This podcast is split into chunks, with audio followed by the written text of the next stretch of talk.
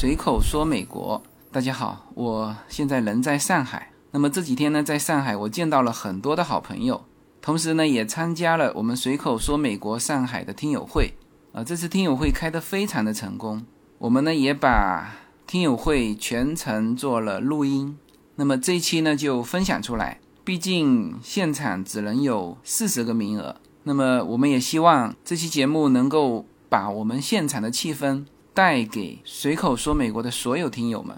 那么我非常欣慰的觉得，现在的随口说美国其实已经不仅仅是一个节目了，它更像是一个平台。大家会从这期的节目当中发现，几乎每一个分享的听友都是一个新的自由军，他们分享了最真实的自己和美国的故事。那么，首先我先播放一段喜马拉雅的创始人于建军先生给到随口说美国以及随口说美国的听友的一段祝福，然后再开始我们的听友会的现场。大家好，我是喜马拉雅的创始人，呃，于建军。今天那个自由军来到喜马拉雅办公室啊，我们刚才聊了几个小时啊，聊得非常非常的开心。想当年哈，自由军在一四年年初开始就开始做这个随口说美国。我们开玩笑说，开创了一个新的风格来讲啊，就是做这种呃音频的这个节目。那一转眼已经过去呃四年多，那自由军在这一块给大家带来了非常丰富的嗯了解美国的这样一个呃窗口。而且是用他自己身临其境的呃很多切身的这种体验跟大家分享，呃也非常感谢呃这么多的朋友们听友们来喜欢这个节目喜欢喜马拉雅，嗯希望大家一起以后在喜马拉雅上能够获得更多啊更好的收获。好谢谢。漂洋过海的来看你。为了这次相聚，我连见面时的呼吸都曾反复练习。好，大家的眼光都都都都到我们台上来。那我相信今天很多很多人都失眠。我今天四点钟就醒了。我上一次。失眠是我结婚的时候，等我老公来接我。那八年以后我又失眠了。那这今今天这种天，相信来的都是真爱啊。那我废话不多说，就把时间交给我们的男神自由大神。OK OK，好好谢谢主持人啊。那个首先非常感谢大家哈。那这是我在国内开的第一场的那个听友会。呃，我其实很多东西都是。就是别人推动的，因为我这个人刚才在那边聊的时候，我说我是一个挺挺怕麻烦的人。呃，我非常深刻的记得我的每一个时间节点哈，比如说啊，当然我开这个随口说美国是我自己开的，然后呢，到美国见我的第一个听友就是你们上海群的阳光，我我印象非常深刻，哎，对，就第一个听友，OK，然后呢。他也是第一个鼓动我去办这个微信群的，呃，还不是上海这个群，是好早之前还有一个大群，哎，然后呢，在这个随口说美国的里面，第一个给我打赏的，就是那种打赏，当时好像第一次打赏是一百块还是两百块，我忘记了，就那时候刚刚有打赏功能嘛，是吧？第一个给我打赏的，现在也是我们家庭的朋友。后来我不是去那个房车阿拉斯加嘛？就是跟他们。那他现在买房子买在 i r v i n 那反正小孩也在那个那边读书，就是每一个这个时间节点我都记得非常深刻。所以这个如果说办这个节目叫创业的话，那我这也叫 也叫创业吧。那这个创业呢，是我自己其实无意当中把自己的一些特长兴趣。就融入进去了，呃，所以我是也挺感谢喜马拉雅这个平台。我周一我跟那个于建军约了，我大概上午十点钟会去拜访他。我们没有见过面啊，但是他他有加我的微信嘛？他说他是我的，也是我的听友。那确实是喜马拉雅的，他是 CEO 嘛？那还有好几个副总也都是我的听友。那我的听友，我自己都想象不到。有那么多人，就比如说钱二爸，就是你们如果小孩子有有听那个《超级西游记》的，他也是喜马拉雅上另外一个主播。就喜马拉雅上好多主播，比如说卓老板聊科技啊，呃，那个卓老板卓克，还有那个叶武兵的那个时间管理，反正这些都是大家现在都认识了，还包括那个徐徐静波，哎，这个平台是一个非常神奇的一个平台。那么我自己也觉得说，哎，不错，这个在我都已经觉得很累嘛。就是放弃掉国内的很多东西，然后呢，去美国过这种自己认为就像小克勒说的，去做一些不动脑筋的事情的时候，哎，突然间有了这个平台，让我和这个中国还是有非常密切的这种这种来往。那么作为今天的这个开场的演讲呢，我是想了一个主题，叫做。活成那个喜欢的自己，这个重点是在于“喜欢”两个字。就是如果嗯你是一个工作狂啊，就像这个昨天那个玄本灰灰，他说他原来的老板是一个工作狂。我其实说的不是说我们大家就要去放松自己娱乐，就他的喜欢的自己就是工作，明白吗？所以说他过的也没问题，那么你的和他的不一样也没问题，所以。重要的是喜欢这两个字，就是每一个人是不同的，我们不必去牵强，说呃你要跟我相同，这个是一件很难的事情。所以这个主题就是叫做活成那个喜欢的自己。那么呃上海是第一站，然后下周六在北京，然后回头在福州，然后在深圳，然后在广州。呃，其实上海和北京我是有自己的事情，后来嘛想这个开始说大家是不是聚一聚？上海这边的非常感谢这几个 鼎力帮忙的人，还有感谢大家哈，就是让我们今天有了这么一个场所，有了这么一个时间。也许说这是大家比较平常的一天，但是。呃，我觉得这一天应该对我来说又是一个时间节点，就像我记住当时第一个给我打伞的人，呃，第一个这个这个来美国见我的人，啊，也许有一个开始，然后后面的事情会，呃，会发展到很棒的地步。现在我在 L A，几乎隔一天或者是每一天都有两三个听友来见我，然后到了 L A 见我的听友，我发觉就是这不用。谈太多，他们就是大家理念都非常接近啊。好，我今天呢，我的开场就用三幅照片。那么这个照片哈是，呃，我们一家，呃，可能大家都熟悉了，我叶子、Yuna 和令。那么这个照片我想照了很久了，但是我自己拍不出来，呃，这个不是那么简单，呃，它呢是每一个人拍。拍完把它合成的，我曾经见过黑白的，啊，那么很难的。这个就是说，帮我拍的那个人他也没经验，就是 OK 正好拍。其实他下一次就有经验了，固定机位，机位固定掉，那边站的位置也固定掉，身高降低啊，然后以至于拍的每一个人的角度和，呃，这张脸啊大一点小一点，就要拍的刚刚切合那个那个实际。这挺难的，然后他后来做出这一张，我觉得相当满意。这就是我们的全家福，那大家也都认识了。这作为第一张，就是介绍一下我们家。好，OK，这张，这一张大家好像我没有在我的呃博客里面放过哈。大家从这张照片看得出什么呢？啊，对，这地地方是地方是峡谷地国家公园，然后呢？这个地方叫做天空之眼，这个天空之眼是我命名的，是我最早第一个写博客的时候，我把它叫成天空之眼。后来就是反正大家到了这个地方就叫天空之眼。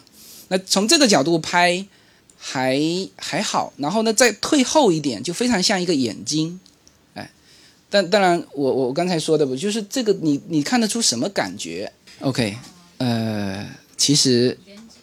看得出是一个很孤独的感觉，是吧？啊，这是我的感觉哈，就每个人看的都不一样哈，就很很很很很孤独，很孤独啊。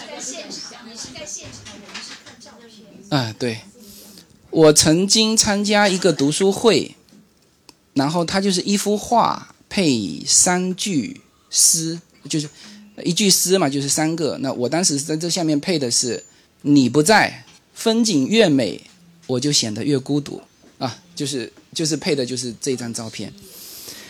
那么，其实每一个人都很孤独，就无论我们是在创业，还是在思考，还是在很多时候，我们会觉得，即使是身边的亲人，也不见得理解你。每个人的想法是不一样的。那这个感觉我一直有，啊，特别是到了美国之后啊，包括我做随口说美国，呃，没有人知道这是什么。就我当时做随口说美国的时候，没有人知道这是什么。我我身边还很多做 IT 的朋友，呃，包括他们很早叫福建的，就新浪、什么凤凰网、搜狐的福建的负责人，全是我的朋友。但是我当时跟他讲，我说我在做这个，人家就就当你写博客嘛，知道吧？他不知道这是什么，我那时候也不知道这是什么，但是就是一直坚持。然后我是一四年二月份做的。一直坚持到一五年底，一六年那个时候有了打赏功能出来之后，才有那么一点点叫做经济价值。那么事实上，就算到现在，就是这个的收入啊，也绝对不够说什么叫养家糊口啊，特别在美国养家糊口。但是这个事情，我觉得对我来说，对我的人生当中是一件非常。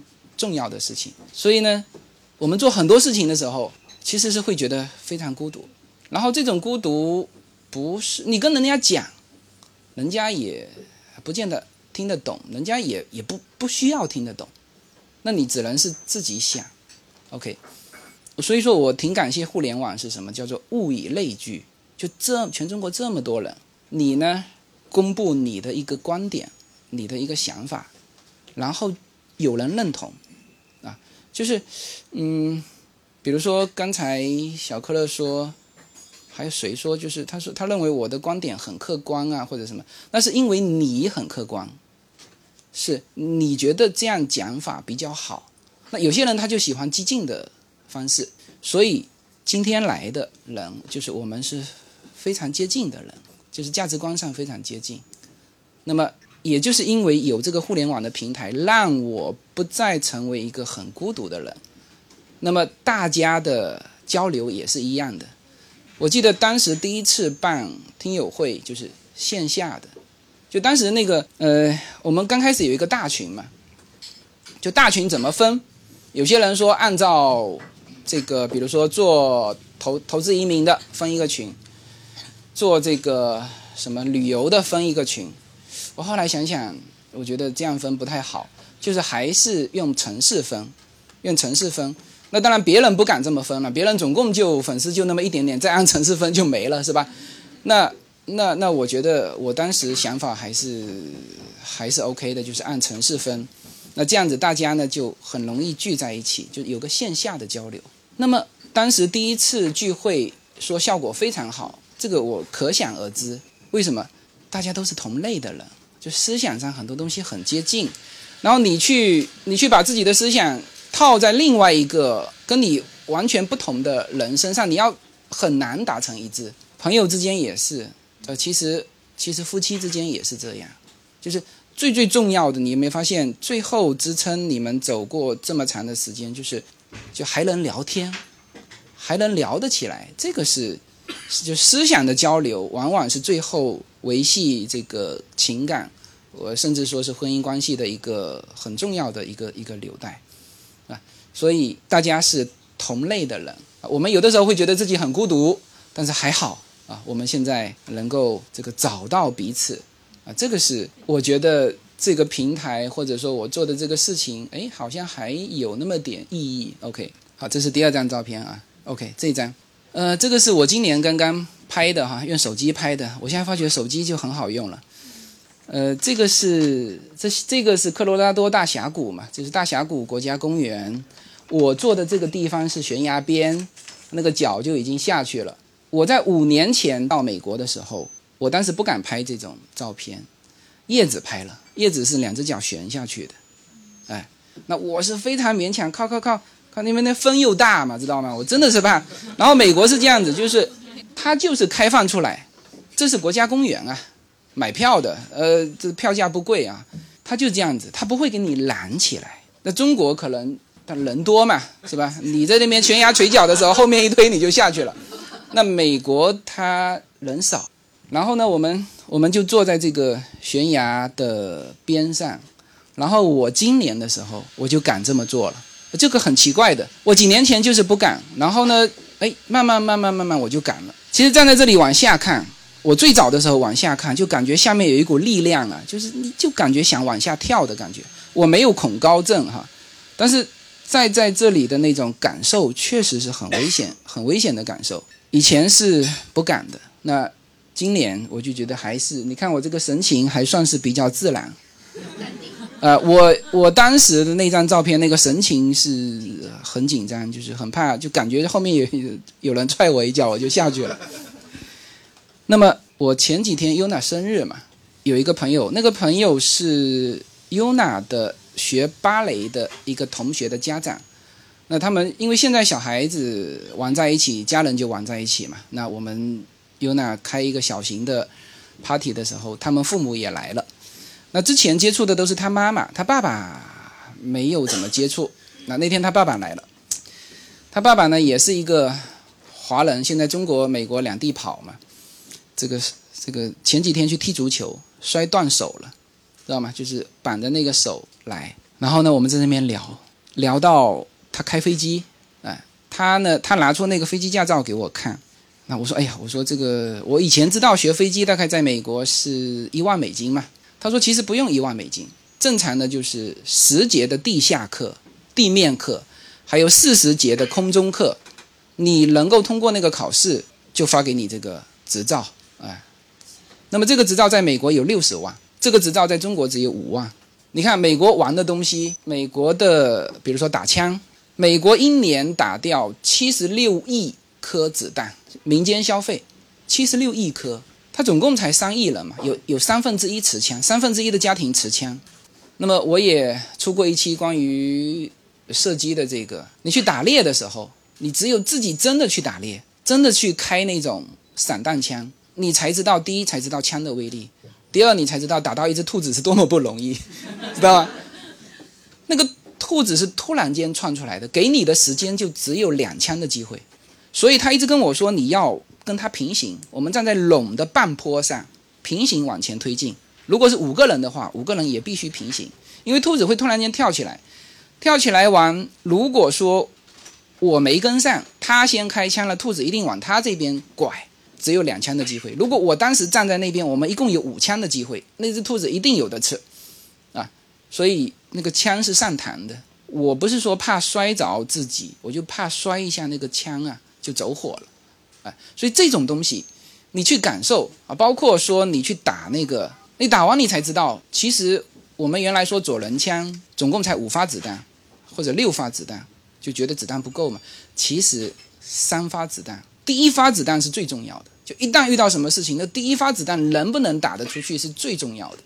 所以你只有玩过这些之后，你才会有这种感触。那开飞机的那位兄弟呢，就跟我聊这开飞机的事情。他说，开飞机第一堂课，首先克服的是失重的那个状态下，你有没有理智去操作那些东西。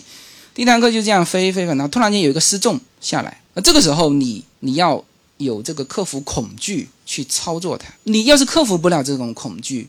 你远远毕业不了，不是说四十节课就有人八十节课也毕业不了，因为他到最后还要考，呃，执行的飞上去，然后失重下来，就是在这种场场合下，你要能够把那个拉回来。它还有一个就是四十五度角这样飞，就是斜斜的叫九十度角这样飞，飞一圈，你要是平的，你不能说啊这样子这样子飞就不行了啊，这样飞也不行。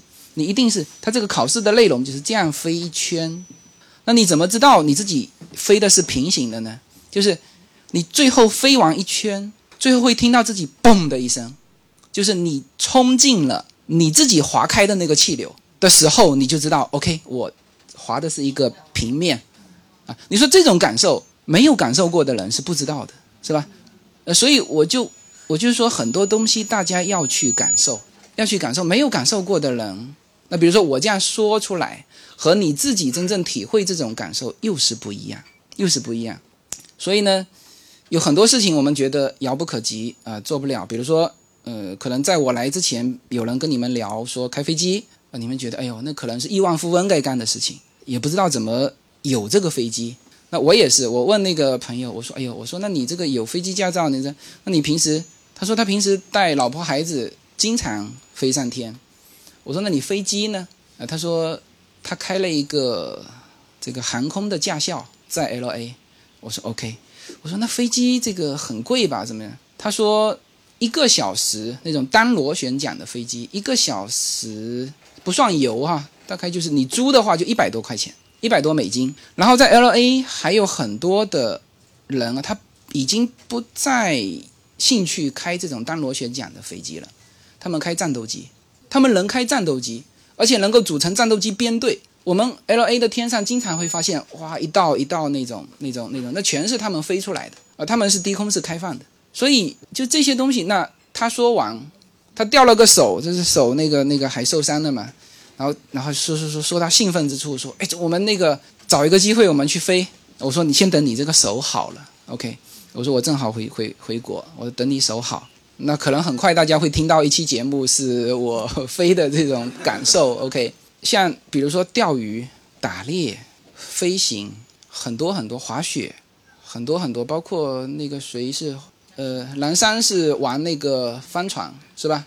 无动力帆船，哎对，就是然后那个熊本灰灰是玩那个赛道的，哎对，我们这里好多这种人，就是要去找到自己喜欢的一个东西，你要去感受它，呃，要去感受它，就是我们。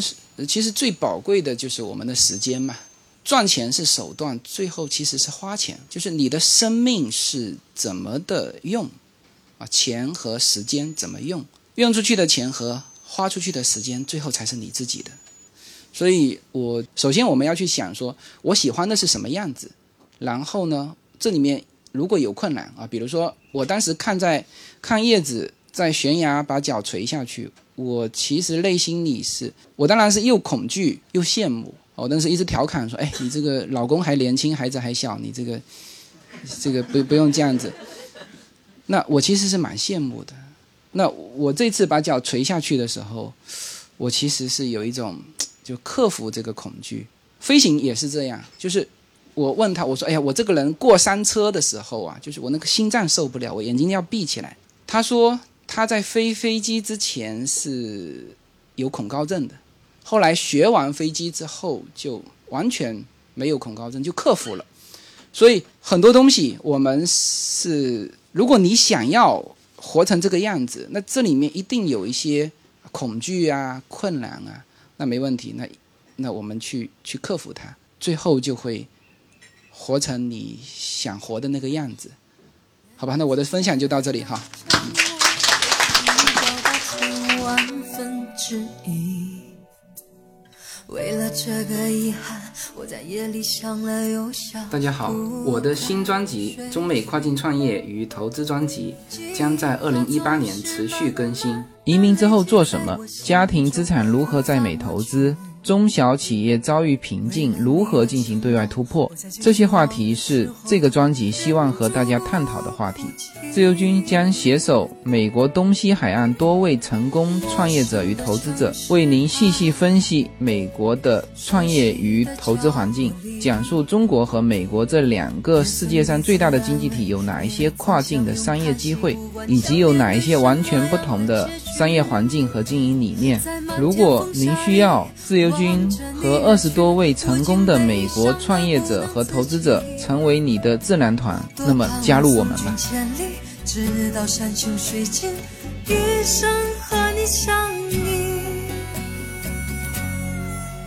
呃，谢谢自由军的那那个那么好有趣的分享，很喜欢他说的那句话：没有你。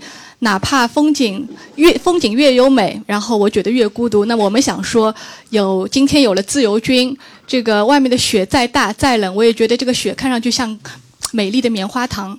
然后接下来一位分享者啊，这个人他特别会花钱，他不但自己会花钱，还花了美国政府二十万美刀，看看他是怎么做到的。来，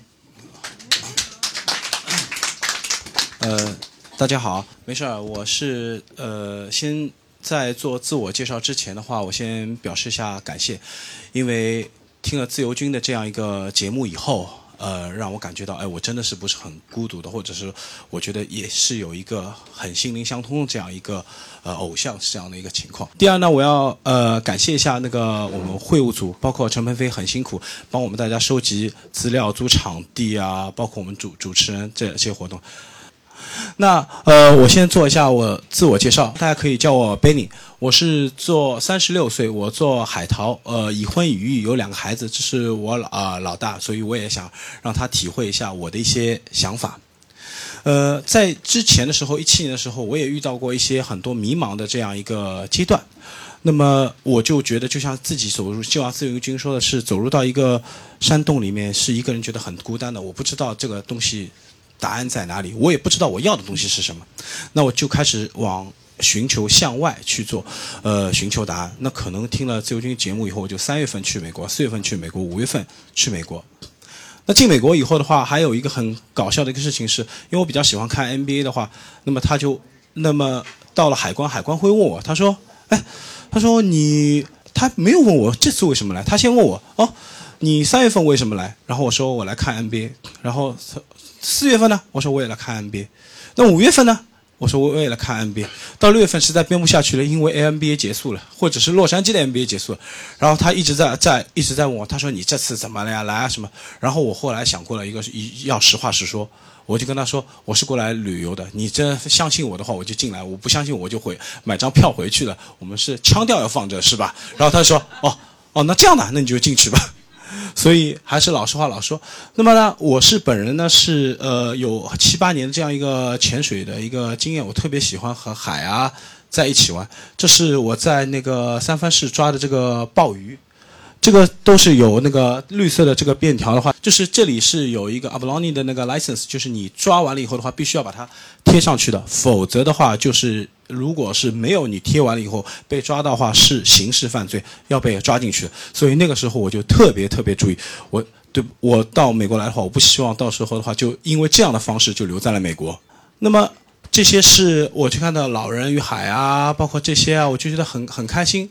包括，嗯这是确实是因为我要给海关看的时候，我是看了很多次的 NBA。那那个时候呢，包括有呃，这这个时候呢，呃，我们去包括抓象拔蚌，这个时候的话，大家可以看一下，这里有鸟啊什么，有一个场景让我非常羡慕。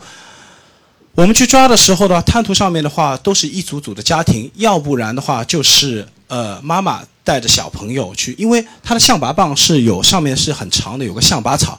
小朋友呢要去踩这个上面的草，这个草一一踩了以后呢，它咻一下子就会往下面去的。那滩涂上面的洞如果是越来越大呢，就代表这个象拔蚌是很大。那我看到是小朋友就很开心，嘟一一一一排的都会在找。然后呢，爸爸妈妈呢就像我现在这个样子，就蹲下去哇这样去找。后面还有这些看到没有？有鸟。这个鸟的话是会吃象拔蚌的，然后呢，小朋友只要拿一个手手里面拿个杆子，然后的话只要挥，那画面我就觉得很美很美，所以我一直幻想是说这个时候的话是应该跟家人在一起，我会觉得这画面很有画画面感，很开心。小朋友是这个水其实很冷啊，但是小朋友根本就不怕冷，哗哗哗哗就出去，一家人就觉得很开心。那么我觉得这个时候是奇幻之旅哦，我觉得哦抓龙虾、象拔蚌这个日子很很开心。我朋友买一艘船，然后的话我们自己去，呃去。那么接下来讲的是我的这个为什么会花掉美国政府二十多万美金的这样一个经历。那我们那天呢跟往常一样的，就是说我认为抓龙虾是应该是这个样子的。加州的龙虾没有熬啊，所以大家只要戴了手套就可以。当然也是要买 license 的，呃，这个你就可以去抓啊。大家因为抓龙虾是这个样子的，这我是抓了比较多的龙虾啊。这个不是我一个人抓的，这个一个人抓的话是我呃是违规的。这是很多人抓了以后的话，只是放在一起给我摆拍的。结果呢是这个样子的。我们当天晚上以后的话，是我们坐刚才我坐的那那艘自拍的这艘船，是这艘船是这个船的处女航。然后的话呢，直接开出去以后呢，我们就已经被撞到了礁石上面。当时是晚上的八九点钟，天不是蒙蒙亮，是莫车屋里黑。然后呢，啥都没有。然后的话，我们就还一开始被撞撞礁石上的时候，我们觉得，哎，哎，不用担心了，反正我们坐在船上面的话。但是等我们一开始还用无线对讲跟别人说，哦，我说我们现在撞到了船，我们现在是怎么样的？啊，一开始人家说，哦，我确定你现在方位，你现在告诉我你船上有几个人？我们告诉他，我们是四男两女。啊，有没有受伤？啊，没有，好好很好。二十几分钟过去了，哎，我们也相安无事，就听到。海不断的去去拍打我们的船，穿在礁石上面，咕啦咕啦咕啦的声音。二十五分钟过去了，船开始翘头了，就跟泰坦尼克号大家看过没有？船一旦开始翘头以后，你的人完全不是这个样子了，这就很爽了。船一旦翘头以后，紧接着就是全部船体进水，速度越来越快，船往下沉。那个时候是，我是在想，主持人刚才说我很花花钱，其实我是个工作狂，我不花钱的，很节约的。然后的话，我就开始，开始就思考人生。我就觉得，哎呀，还有很多事情我还没有做，我还有没有对我家人，对我老婆。哦，那五分钟好酸爽。如果大家有机会的话，就是说那个时候，我后面还拍了一后面，包括这是船体全部都被海藻，大家可以看到现下面全部的船体已经被解体了。那个时候大家想想看，我去推一个船上的两个女生，推都没有推得动，整个人都傻掉了。然后的话。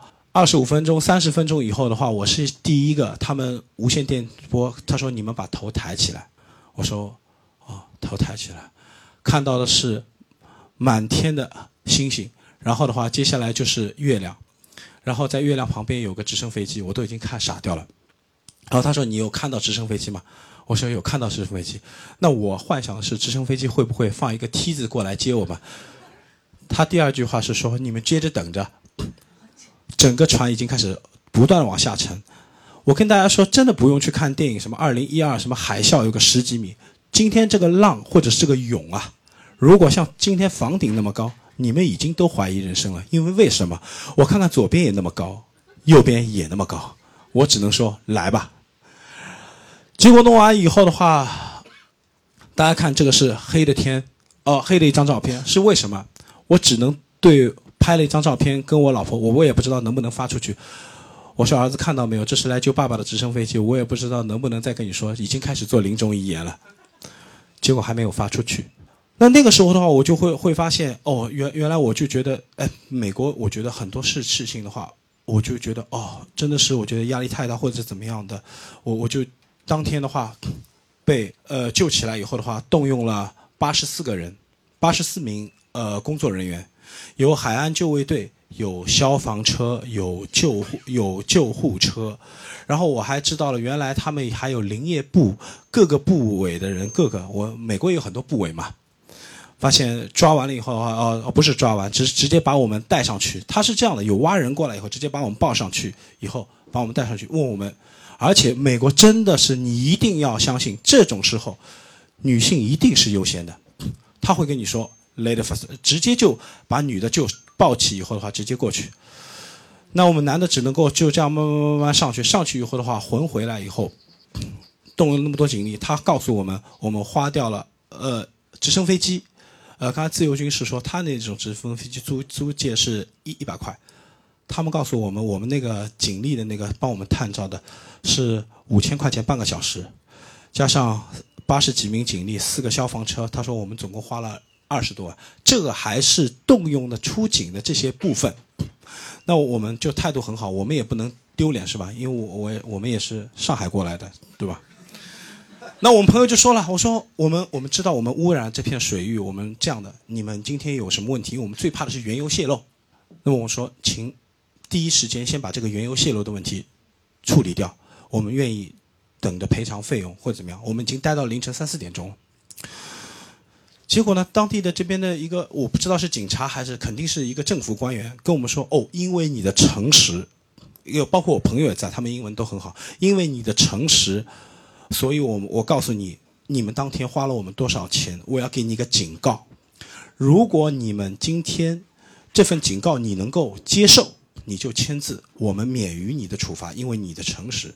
就跟那个我们看那个呃 YouTube 上面或者是那个视频上面有没有一个法官免除别人那个罚单是一样的。我我我觉得这是我亲身经历完了以后我都惊呆了。我说啊，这都可以免费的。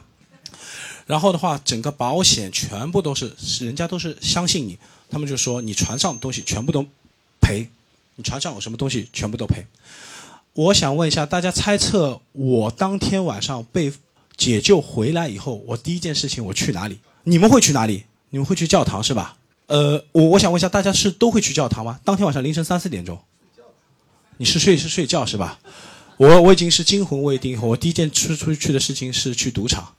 然后我就哦输输输掉大概一千一千多刀，我就觉得好开心好开心，我觉得哦太便宜太便宜，我觉得哦整个哦这真的真的是输掉一点都是都是都是自己的，我就觉得真的是我这样的状态。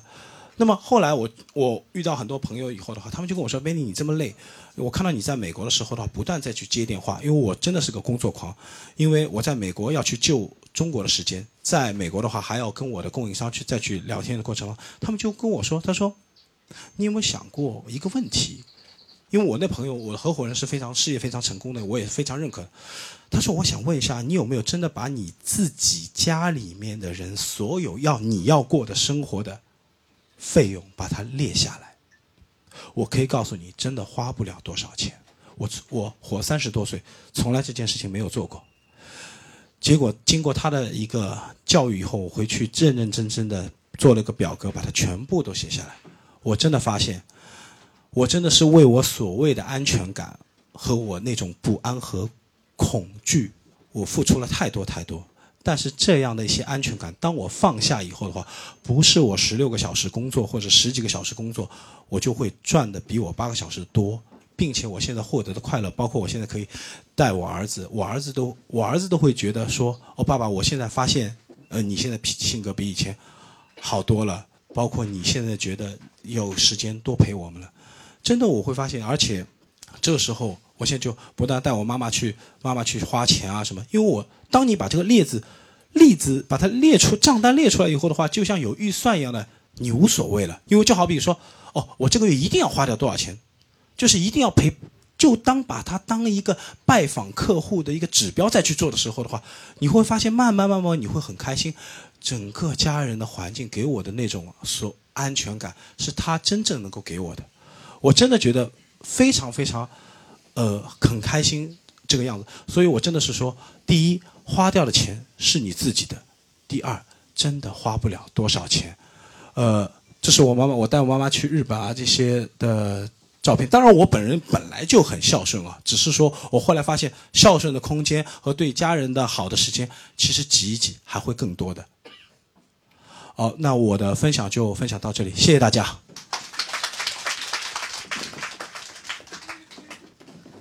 谢谢，来，我来采采访一下秦小佳，来，你来跟我们讲讲爸爸，就是这半年爸爸的变化，你跟我们讲讲。啊，那个脾气变得特别好，从来都不打我，从来没有那么好过。啊，以前都是打过。以前都打你的对吧？哦，好的，那就不多说了啊。来，好，那个谢谢文佳，那个美国政府真的很好啊，这个账二十万美刀没有给你 A A。好，接下来我们那个嘉宾是熊本灰灰，那熊本灰灰是一个非常酷的一个赛车手，但是呢，车子在他的人生中只能排第三位，第二位是什么呢？是他的老婆。那第一位到底是什么呢？来，让他自己说。那个今天的主题呢，我汇报过了，呃，是那个我怎么从憎恶、厌恶美国到喜欢美国。先，这张图片是以前我在那个公司做破冰的时候的用用的啊，就就用这个 PPT 过过照片，大家对我有个认识，然后我告诉大家我怎么从小怎么长大的，然后怎么转变的，可能会有有些帮助啊。我从小是和我妈妈、我外婆他们长大的，我在四川长到四岁。然后后来就到了山东，从山东考大学到成都去读的书，后来山东是泰安市，就泰山脚下，所以说我我整个的待会儿我会讲到这个这个就是从哪里到哪里对我的这个影响是很大的，这就是高中了，呃，不对，这应该是初中吧，还是高中？我忘记了。那那时候长得那啥样？我现在看的什么什么？那时候长得好，用用四川话讲叫“瓜娃子”。左边那个是我，这个是我。这是大一的暑假实习，后面这个是叫二滩水电站，我是去做水电站的，去前期勘察的，然后骑着毛驴，带着帐篷，带着发电机，带着爆化机，可能还带着枪，就是有野兽啊什么的，去做非常非常前期的勘察的。所以说，我我们的生活里面是没有女生的，这就是为什么我不做这份工作了。啊，这是二滩水电站。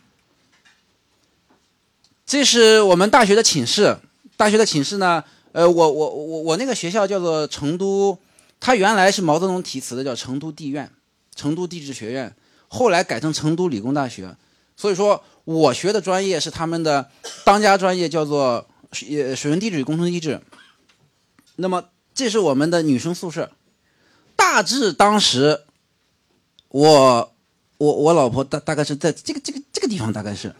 然后每次呢，我还记得，就是我们是打乒乓球认识的。然后呢，每次我叫他约他吃饭什么的，因为在下面有个那个那个阿姨啊，你给她两毛钱，然后他按几个钮，几零几几零几，谁谁谁有人找，我们是这样，没有电话，没有电话，那两毛钱很多啊，两毛钱很多，我们早餐预算是五毛啊，两毛钱半顿早餐去了，所以说我就基本上就站在这个地方就喊，直接用喊。啊，下来，看下来就喊，把声音给练得很好。哎呀，大学生活记得很清楚啊。这是我当时毕业时期去修那个九寨黄龙机场，当时海拔大概是四千还是三千五，我忘忘忘忘记了，三千五。对，九寨黄龙机场。然后呢，我我去的那年是二零两千年，好像是，好像是两千年，遇到了当地最大的暴风雪。那么我们回来的车，我们拦了一台那个小面包，小面包就在路上开不走了，因为那个雪太大。然后我们的同事被困在山上了。那么三三五天后化了雪上去，他已经一氧化碳中毒死了。就是这样，工地上经常死人，已经死了。我我我们如果不早半个小时下来，我们也下不了山了。我们就在那个帐篷里面，只能就是他他是那个取暖烧那个煤球，结果中毒就死了。这是。当然不是这个人了啊，不是这个人，是是另外的人。这是我，就是我们我们工程上接触到这种这种呃，就叫就叫做什么同事的死亡啊，这个这个很揪心。哎，这是我太太。哦，我现在看看，我也感慨，我说妈的，大学真的找对人了。我现在还是觉得找对人了。这是两千零一年，他不在这里啊，他不在这儿啊，呃，当他面背面都这么讲的啊。那么后来呢，我就参加工作，是做那个外贸。这个待会儿会讲到，我从零四年还是零三呃零三年开始做这个产品，那就是这个产品叫做 Boost Cable。我们最大的客户就是美国，你看这个就是卖那个美国沃尔玛的，我们就做这个。那么那么我做了十几年这个这个产品，我们是全球老大，全球最牛的，但是是做别人的品牌，不是我们自己品牌。我们是加工全球最牛的这家厂，现在还在，原来就是这个厂就在吴泾。就是两百个工人，让他们死乞白赖的加班，他们很开心。一旦不加班了，就罢工，把我围在里面，说啊，这工资太少了，那个怎么没有订单做啊？我们没得加，没得那个搬家的话，我们那个赚不到钱，就是这样的。所以说，很多讲那个什么中国出口制造加工业，包括人权监管的那些东西，我都会有自己的看法。这是我去拉斯维加斯那个 Gun Store 去打枪，这是第一个。老大 Larry，啊，这是在美国开飞机。刚才那个自由军讲啊，开飞机什么的，我我去美国是有过这种经历的。先是我们几个人去那个就就是机场的驾校，就是驾校，然后开飞机，其实真的也很便宜，才八十几块钱。然后一个教练带我们上去飞一圈，然后下来。啊，这是在以色列，这是在以色列那个耶路撒冷，我去过两次，是去朝圣。呃，刚才那个问题讲我第一位是谁？第一是上帝。第二是老婆，就是回答大家第一是什么？我是，我不能讲我自己是基督徒，或者说我也没有受洗，就是你怎么去定义这个基督徒我不知道，但是我相信上帝这件事情，我是信主的，我家小孩都是去教堂的，那么那我我觉得生活有了更多的意义啊，啊，这就是在那个耶路撒冷左边就是耶路撒冷老城，这就是去马萨达，去马萨达。呃，以色列的那个马萨达，他们大概训练的，他们也进行爱国主义教育的那个士兵嘛。OK，这个这个分享完了，然后呢，就是我讲我怎么长大的。我是生在四川，长在山东的，所以说，我到山东以后呢，我是在怎么样的一个学校？因为在场的大家可能都比较上海人比较多，我一定要分享我这个成长的经历。我是在一个，比方说下暴雨啊，就让我们回家，怕校舍倒塌砸到小孩子这么一种学校。上的小学，然后呢，大家经常朋友圈里看什么呃支援贵州的那些小学生啊什么的，我就那么长大的，他们的那些地面什么的，我们的那个地面全是泥巴地，然后呢，我们走路去上学，三四年级啊，然后我们大概去要一点五公里，回来一点五公里，那么我就自己走路去，路边上八几年，路边上看到的就是一年可能总要看到个五六次、七八次那种。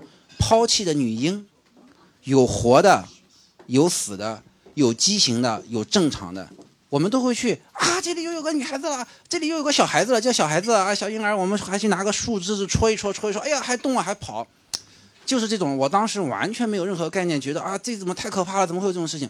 没有概念。然后我还去亲眼去目击过枪决人犯，这距离可能就那个人犯就在这儿，武警就在背后枪决他。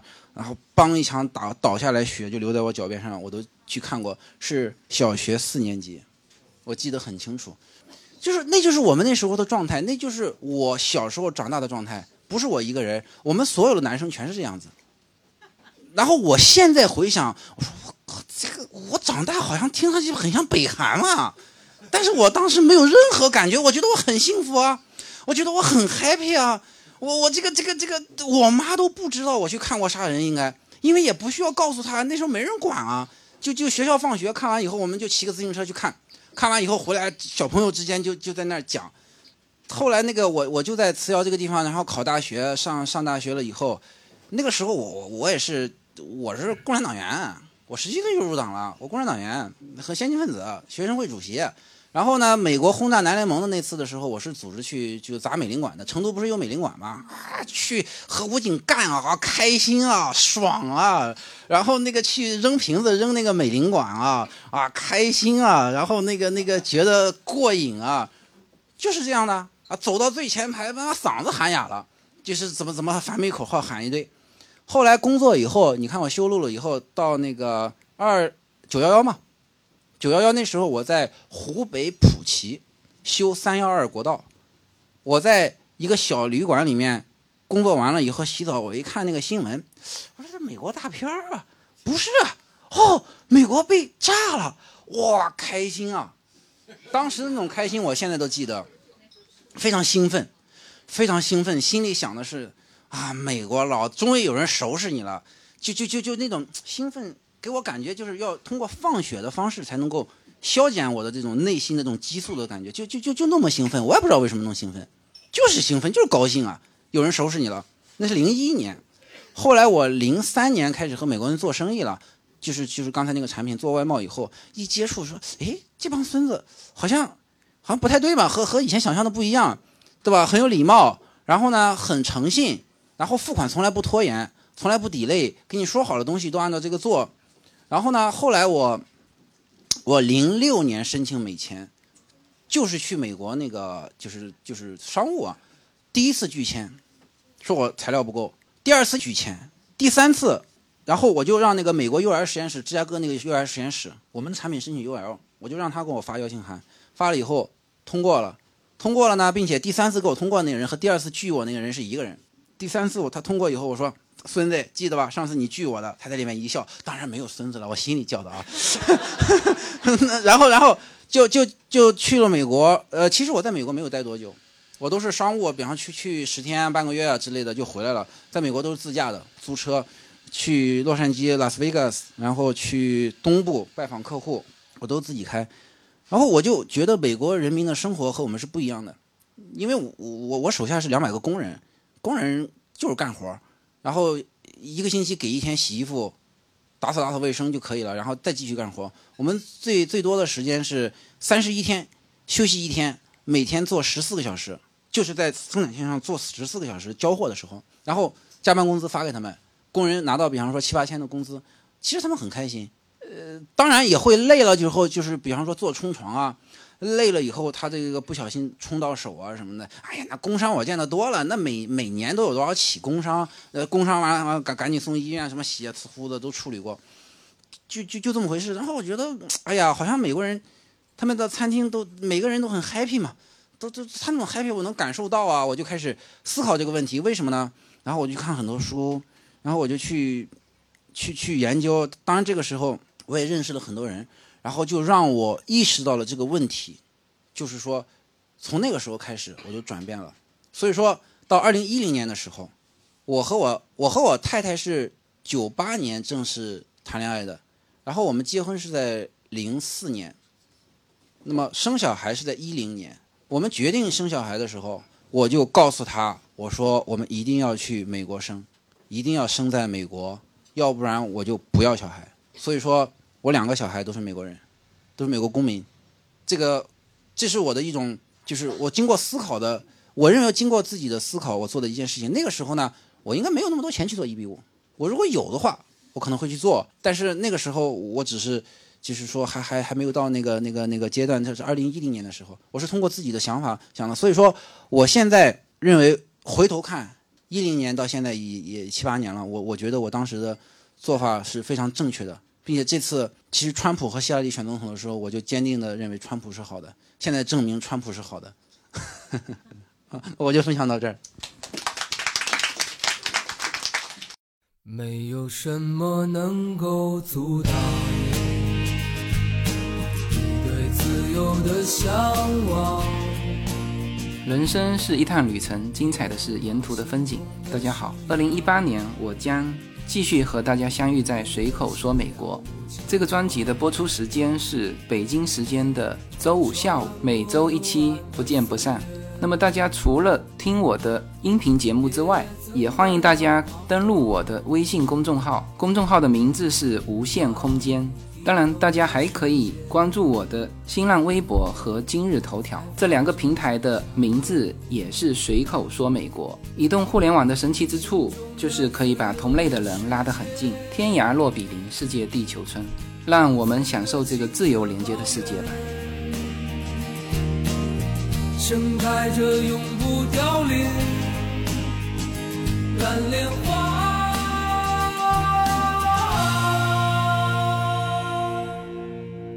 呃，谢谢熊本辉辉。不知道大家跟我有没有同样的感觉？随着熊本辉辉对美国的情感的变化，他越来越帅了，有没有这种感觉？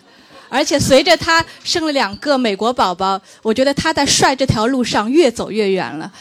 好，接下来有请。大家好，自由哥你好，自由哥呢？你好，呃，网名是九天使，对。呃，看到国外的那个开场，一般都有开场笑话，所以呢，我也想高级一把，想了几个晚上，绞尽脑汁，我都没想出来，所以今天我的演讲没有开场笑话。嗯，听随口说美国这个节目，是因为也是一四年底自己办了一比五，特别想了解美国的生活。后来在喜马拉雅上搜索美国，一搜就搜到了这个节目，一听就非常喜欢，所以到现在已经连续听了两三年了。呃，在这里也感谢自由哥给了我很多那个美国的实用的信息，让我对美国的生活更加充满期待。后来也开始那个听别的一些那个关于美国的，比如说像小克勒的节目，也很开心认识了小克勒。我是个个体户，在上海开了三家精品女装连锁店。嗯，平时如果有空的话呢，也喜欢到处出去走走。这个是我们一家三口去年在土耳其，土耳其是我特别喜欢的一个国家，那个有大自然的鬼斧神工，比如说像《星球大战》就是在那儿拍的，非常的漂亮，而且它的海岸线也非常长，非常漂亮。呃，有三个海，上面有黑海，然后南边东南边有地中海，西南边有爱琴海。所以海上活动也非常的丰富，对。今天的主题是活出一个我喜欢的自，呃，我喜欢的自己嘛。其实我喜欢的自己就是折腾。我从大学毕业以后，然后就去了深圳，在深圳的广告公司里面工作了九年，后来又举家搬迁到上海，在上海自己创业，也创业了九年多。那可能到一年多两年排期，如果轮到的话，我会去美国，可能在洛杉矶一边读书，在一边找方向。这个就是我喜欢的自己，就是爱折腾。谢谢大家。谢谢九 Angel。那我们的这个听友如果去你店是会有打折吗？啊，好，听到了五折。好，接下来的环节就是我们的那个自我介绍环节。那么有一个有一个要求，很小的一个要求，大家上来以后，因为在微信上大家可能都不是用自己的真名，请告诉一下你微信叫什么名字，你你你方便大家怎么称呼你，好吧？好，那我们看第一位是谁？哎，第一位是我。那大家好，呃，喜马拉雅上我叫芬芬妈妈。那我也很感谢自由哥，这个因为他的提议，我去 review 了 review 了我这个这一年拍的照片，我拍了很多。有时候就发现自己其实去就有时间拍照，却没有时间去 review 自己的照片。这张照片是两个低端人口，他们在下棋。呃，那一天是深秋，很冷，下着雨。他们用石头画他们的棋盘，用这个一毛钱的硬币和瓜子壳做他们的棋棋子去下棋。他们下到高潮的时候，他们说着方言，我听不懂，但是我可以看到他们眼里有火花，心里有激情。他们给我的感觉远远比那些我们家呃每每天七点钟家里电视机死机的时候出现的那些人活得鲜活，活得可爱和真实。那这个照片我就想到了我自己，因为我从小就是很这个崇洋媚外。那我我小呃初中高中的时候，这个历史历史课讲欧洲讲美国，我都是聚精会神。然后我这三五年也是呃听了很多的节目，这个。最喜欢的像那个高晓松的节目《东吴相对论》，自由哥的节目《锵锵三人行》。那这个我这些年自己的价值观也是更多元化了，更立体了。那对我来说，即使我可能直到退休才还生活在这个地方，长期生活在这个地方，但是我心是自由的，我的世界就是自由的，我心是快乐的，这个世界就是快乐的。好。接下来，大家手机上我们把那个呃这个排序给大家，大家可以看到。接下来第一位，我英文名在也是网名叫达安娜。待会儿呢，我会给大家分享我自己的一些呃情况，那那个包括一些呃心得故事。所以现在在这里就不给大家多耽误时间。那我非常开开心今天能在这里跟大家进行一个交流和聚会，呃，收益非常的多。谢谢大家，祝大家新年快乐。嗯，我也姓赵。嗯，首先感谢自由军啊，大老远的从地球那一端飞过来。呃，再感谢主持人和那个小帅哥啊，这么辛苦的组织这场聚会。呃，我喜欢听那个随口说美国呢，是因为我感觉那个自由军做这个节目，他是发自内心的，就是很真实的，就是说的很多话题，包括他自己的这种气质，呃，没有就是。就是好像国内很多那种装逼的感觉啊，嗯，而且呢，就是说每一个点呢讲的每一都是，啊，好像我们未来不管是为孩子或者移民的，呃，想要的那个非常精准的点，呃，就是他不是讲的东西不是说泛泛的，因为我也去过美国啊，我后面我会我会会谈到，呃，好像跟我看到的很多表面的东西是不一样的啊，这就是为什么我喜欢那个。听，呃，自由军讲讲那个课的原因啊，呃，然后我再简单介绍一下自己，呃，赵伟，我的英文名叫艾娃，嗯，我之所以喜欢听自由军这个节目呢，是因为我我也是一个美国人的妈妈，就是我的老二我是去美国生的，然后我的老大呢现在也在国际学校，未来呢我也是规划想两个孩子都到那边去读书，嗯，我现在的情况呢就是，呃，我们在做自己的企业。我们有一家原料公司是去年在上股交挂了一板，啊，那么接下来五年计划呢是准备冲 A 板，然后呢，我是在四年以前我注册了自己的一个化妆品的品牌，就是医学美容定位的，那么去年呢开始操作这个品牌，啊，名字叫 Age Plan 普利安，就是 Age 是年龄的意思嘛，Plan 不是规划的意思嘛，就是年龄规划的意思，嗯，目前的进展呢也比较顺利。目前这个品牌呢，我是呃整个上海的医学美容科，就是医院全部进全部进去了，然后呢还开了那个普利安的皮肤管理中心，啊，目前已经开业了第一家。然后后面呢，我今年的计划呢是，呃，基本上如果有可能的话，十到二十家把它开出来。前面自由军讲的那句话非常准精准的地方是，因为我们都是三观相同的人，所以才能同时坐在这里。就很多思想上和价值观上一定是有火花，或者是相同点，才能走到一起啊。呃，我这个人，我我也是比较喜欢自由的，而且呢，就是从小呢，就是属于那种往前冲，就是不太一般一眼的这种一加一为什么等于二的这种生活方式走。那我是山东人，呃，刚才跟那个熊北慧慧啊，山东寿光人，呃。也是呃一个农村的孩子吧，没有什么特别深的背家庭背景，然后呢一路就是考大学，考到那个本科，啊上完大学以后呢，在那个山东省商业厅生物药研究院，呃做产品经理，那么做了五年之后呢，生了我们老大，来了上海之后呢，刚来的时候特别不适应，我就不知道就是东南西北的路都找不到，连着掉了两个手机，就整个的就是不知道东南西北。然后和山东的那种文化也不一样，因为山东的那种文化，它就是，譬如说你结个婚吧，你所有的朋友、所有的那个家人都会参加。但是我来上海，首先是打工嘛啊，当时是那个就是也是一家很不错的企业，嗯，做了一个高管，嗯，大家有可能也知道，就是丁佳怡这个品牌，我是做全国的对全国的推广总监，嗯，直接跟那个庄先生汇报的。当时我带八千多人的团队。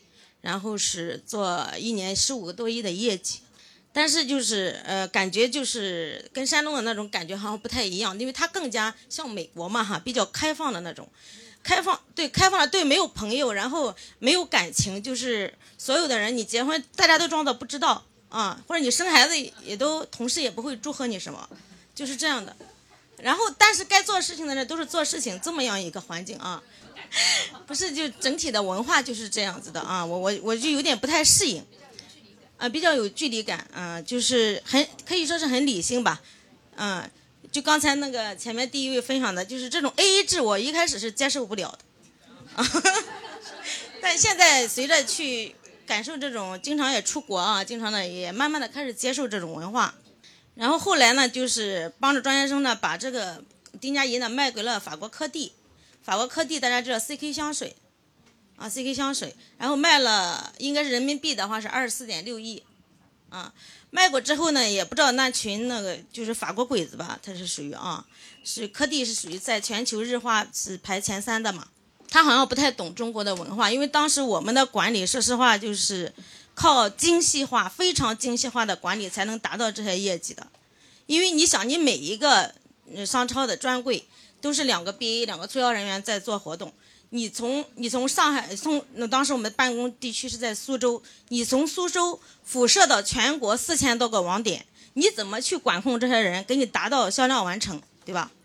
那个是比较难的，就是那除非你每一个从高管到下面每一个人都很有责任心，你才能达成你的业绩。那当时我基本上每年是十五个点的增长嘛，是非常辛苦的啊，每天晚上工作到十二点以后。基本上经常打卡是凌晨一点，然后呢一一周呢就歇一天班，啊，我我甚至我自己也有也有家也有孩子，我就把我的把家就是放在公司一个单身宿舍里面，就是这样的日子。对，嗯，后来卖完之后呢，就是整个核心主管就解体了，就是被猎头又挖到了那个以色列 T 瓦的一家那个药企，就是全球最大的非专利性药仿制药，在那边负责药妆的整个项目，也是美国的产品。啊，所以呢，会就是跟美国那边的供应商有很多的联系。那么一直做了五年之后呢，就生呃怀了我们老二，就是我们老二名英文名叫安吉拉，因为他在洛杉矶生的嘛，呃 L A 嘛，对啊，啊又是天使之城，我就给他起了这个名字。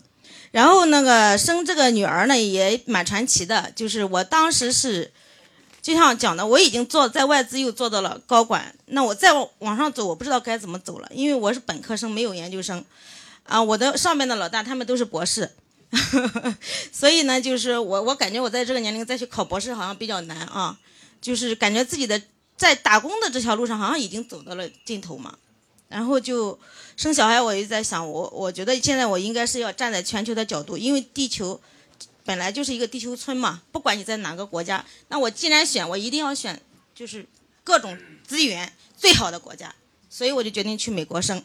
那是一呃，当时应该是美国月子中心正式发生那个被抓了嘛，很多孕妇对吧？对，冲击的。然后十五号，三月十五号我记得是开庭嘛，那我三月二十号就去了。我临去之前跟很多好朋友说我要去美国生孩子了，然后他们说你肯定去不了，因为现在这个时候是风声正紧的时候，你是等于是逆流而上。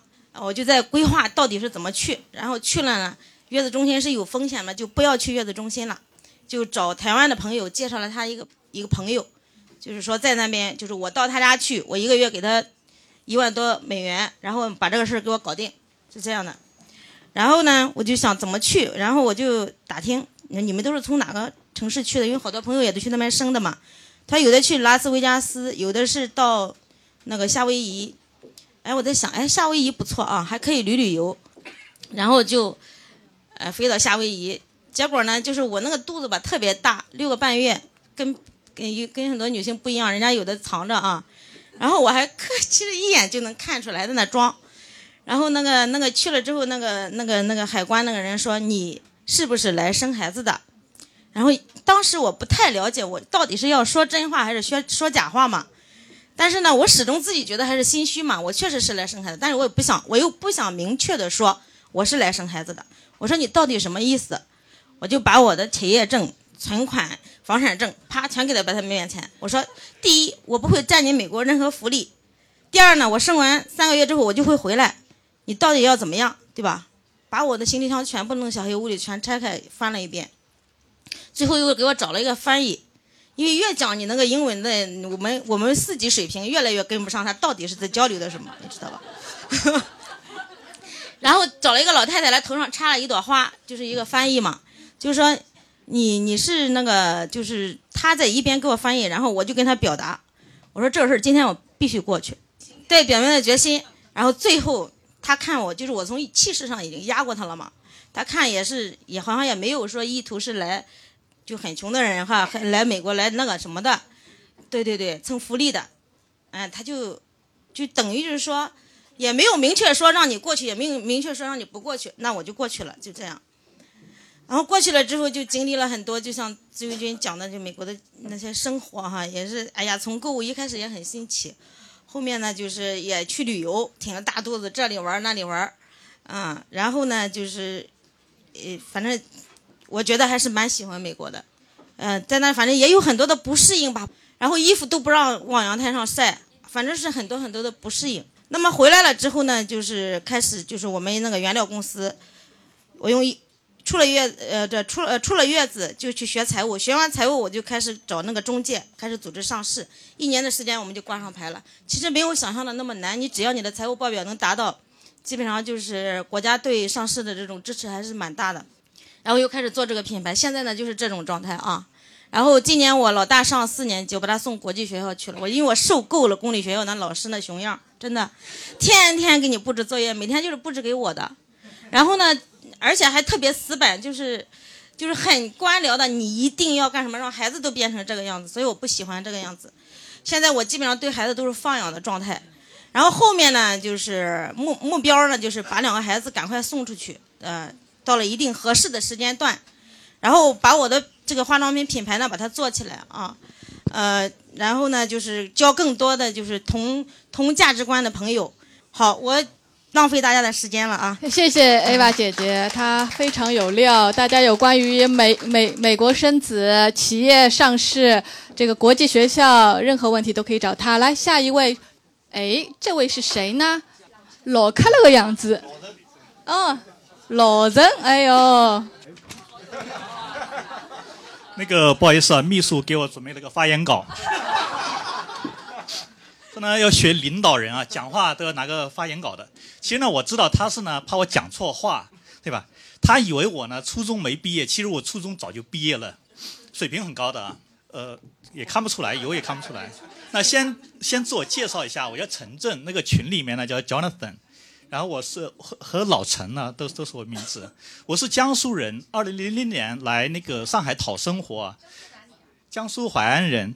然后前段时间呢，上海不是有那个驱离那个低端人口嘛？那个我差点差点被那个驱赶走。后来他们说知道我是那个随口说美国这个听友群里面的，说哎这个都是精英不能驱赶的，这个这个要留下来这个，所以我就留下来了，逃过了啊。呃，今天呢也很荣幸呢，就是见到那个自由军本人了。其实他比那个照片上啊要还要帅一些。你说一个有有才华的人啊，颜值还这么高，这个是有点让人受不了啊。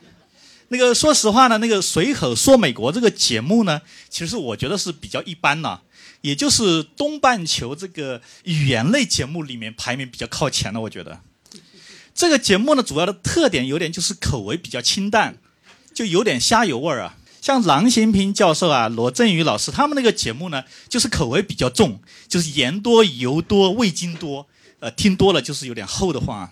随口说美国这个节目呢，有一个重要的作用。他呢，能把这个一群热爱生活、对自由非常向往的人呢聚集在一起。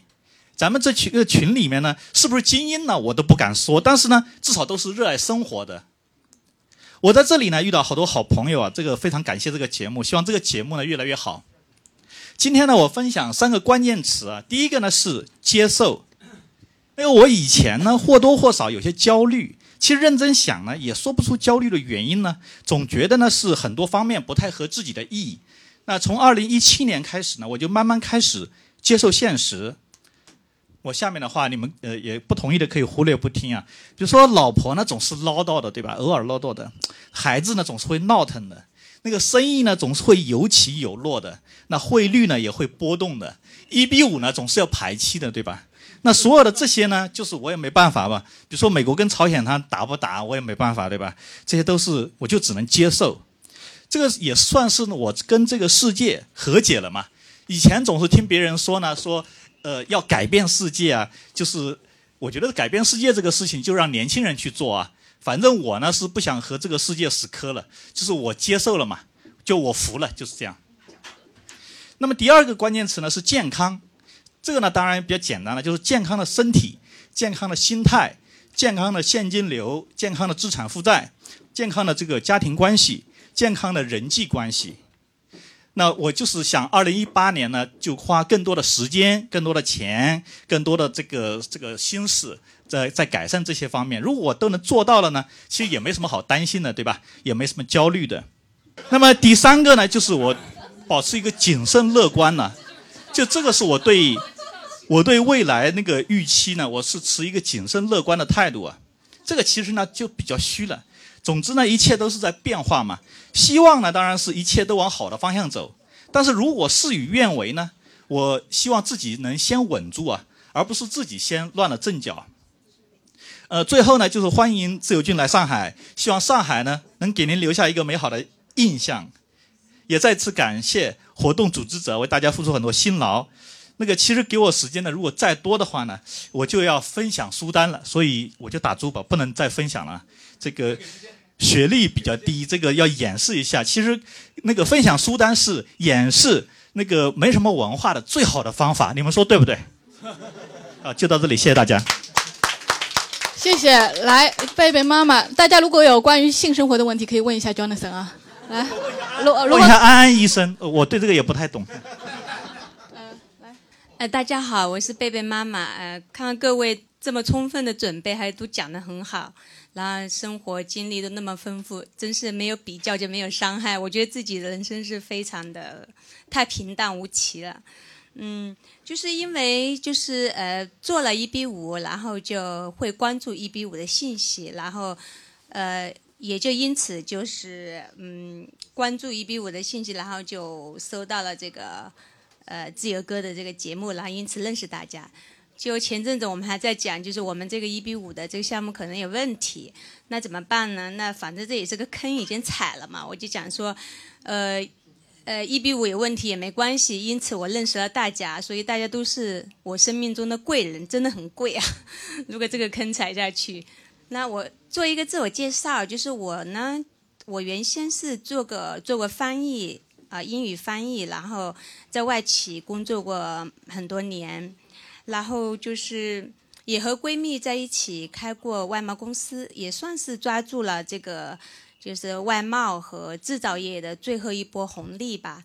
然后与此同时，就先生的公司也越做越好，那我就慢慢的就回归家庭，做呃家庭就做了这个全职妈妈，这一做就做了九年呀。就做全职妈妈的过程当中，其实我也挺享受，虽然也有很多的，当然有一些很很辛苦的地方。嗯，那在养育孩子的过程当中，就是我自己也得到了成长。那我的小孩就是嗯读了五年级了，我觉得没有那么需要那样的陪伴，以后我就。萌生就是重返职场的想法，因为一些因缘际遇吧，就是也是因为自己家庭这些资产也要做一些配置，然后我就去做了一位理财师。就是今天的主题是说活成嗯喜欢的那个自己，那。嗯，我觉得我呃可能是在家太待太久了，那我现在还是蛮就是蛮享受这个理财师的这个工作状态的，就是无论是全职妈妈也好，然后是呃重返职场也也好，我觉得就是都是为了就是让日子过得生动有趣，啊温暖有力吧，啊也祝大家的日子嗯生动有趣，温暖有力，谢谢大家。好，下一位。大家好，非常不好意思，我放了张实物的照片。我这张照片是在一家呃民宿里面拍的，当时是呃去美国找一个朋友玩，然后平时都是他带着我玩，呃我呢只要跟着他吃吃喝喝就行了。然后那天正好他身体不太舒服，然后工作有事情，然后他就放我一个人出去了。嗯，我是呃自己规划了路线，然后找到小黄车，呃一路上问东问西问了过来。嗯，当时我我以为我自己会碰到很多麻烦，嗯，但是呃结果下来呢，我还帮他买了东西回来吃，然后我觉得那时候成就感很足，嗯，所以现在回想起来我。呃，那一刻我觉得就是自己活得很快乐，就是能够嗯，自己呃很有活力，然后还可以给身边的人带去快乐。我觉得这是我喜欢的自己。谢谢。这是在哪个城市？呃，在呃，我想一下，华盛顿 DC。哦。呃，那里这个螃蟹是我自己呃骑着小黄车找到那个地方，那个叫什么 Seafood Market。是在一个呃港口，然后他们现场抓的那个螃蟹，然后在现场蒸好了，我们带回去。我买了一打，就是这个袋子，然后我和那个朋友一起吃的。好，啊对，二十刀就是一十四刀。他们那边吃蟹是一大盆这样一倒一个桌子啊啊，就放在一个木盆里面蒸的。谢谢我们，我相信我们群里可以建一个螃蟹群了。好，接下来来小蜜蜂准备。嗯，不好意思啊，我放了张自己的照片，嗯，也没什么准备，因为这里都是我觉得今天都是企业家、创业者，我就是很普通的一个公司的职员。然后我先生是一个大学的老师，我们可以说就是移民嘛。嗯，可以说是倾尽我们家的全力，这样来做做了这个事情，经济上的权利，卖了一套房子。那么其实也不全是为了孩子，孩子现在是高三，嗯，当然希望小孩子早一点出去受到教育。那么其实百分之四十九是为了孩子，还有百分之五十一，其实我内心一直很向往那种比较自由的生活。我向往的自由的生活呢，对我来说就是。嗯，可能在你们眼里就是 不不大值得一提吧。我希望我将来能够住在一个大学的边上，然后呢，每天打半天工，这半天工能够让我 维持这个我的经济生活，呃，经济能力了，已经能够生活了经济上。然后还有半天，我希望我能够到大学里面去，嗯，听听课，听听我想听的课，上上课，然后图书馆泡泡，然后可能大学里面还有比较多的健身设施。可以嗯使用嗯，另外呢，如果在我孩子大一点，能够经济上独立工作以后呢，我还有个愿望，就是我想领养一个孩子。我一直和我先生很喜欢小孩子，嗯，我自己也没有什么大的能力，我就觉得为这个社会做一点事情，减少一点社会上就是社会上一些人的痛苦，也是我的一个愿望，这是我想做的自己。小蜜蜂已经有这个教授的气质了，熊本菲菲。OK OK 啊，这个这个照片我刚才还想问去哪儿了，这张照片我认为更帅，这张照片更帅啊。这是那个呃，我参加杜卡迪的那个摩托车培训的，摩杜卡迪的摩托车高级培训的。为什么呃，就是开了赛车还要开摩托车呢？因为摩托车是比赛车更牛的事情。我呃，这是在那个上赛 F 一去的那个啊，真是贴地飞行啊！以我的胆识，我也是不敢去开赛道的。我我前面一台车，我就看着他冲出赛道摔出去。我看着他摔出去，我自己也两次冲出赛道，真的很吓人。所以说，呃，这个这个是想什么活活活成那个自己嘛？我我对自己的那个定义就是，以后孩子长大之后，我就到美国旁边一个赛道去买一个改装店，whatever，或者一个 workshop，自己改车下赛道玩，包括自由金讲的开飞机、打枪，啊，全是我喜欢的，全是我喜欢，还有跳伞。这种东西都是我喜欢的。那么，那么如果有一天我能够开摩托车达到下赛道的水平，我会去做。但是真的很危险。谢谢大家。好，风华流沙，林峰准备。跟大家比起来，我感觉我没怎么准备，大家见笑啊。这个照片就是我上次我是穿着这身这身衣服见的自由军，所以我把这张照片给大家分享了。然后那个这个就是在那个一号公路边上，我就是完全按照自由军说的那个路线，从五号公路一直从 L I L A，然后开到那个旧金山，然后从旧金山从北往南，然后走一号公路，真的是就是走走停停，然后一步一个景，然后又去了那个十七英里啊什么，这个就是那个一号公路。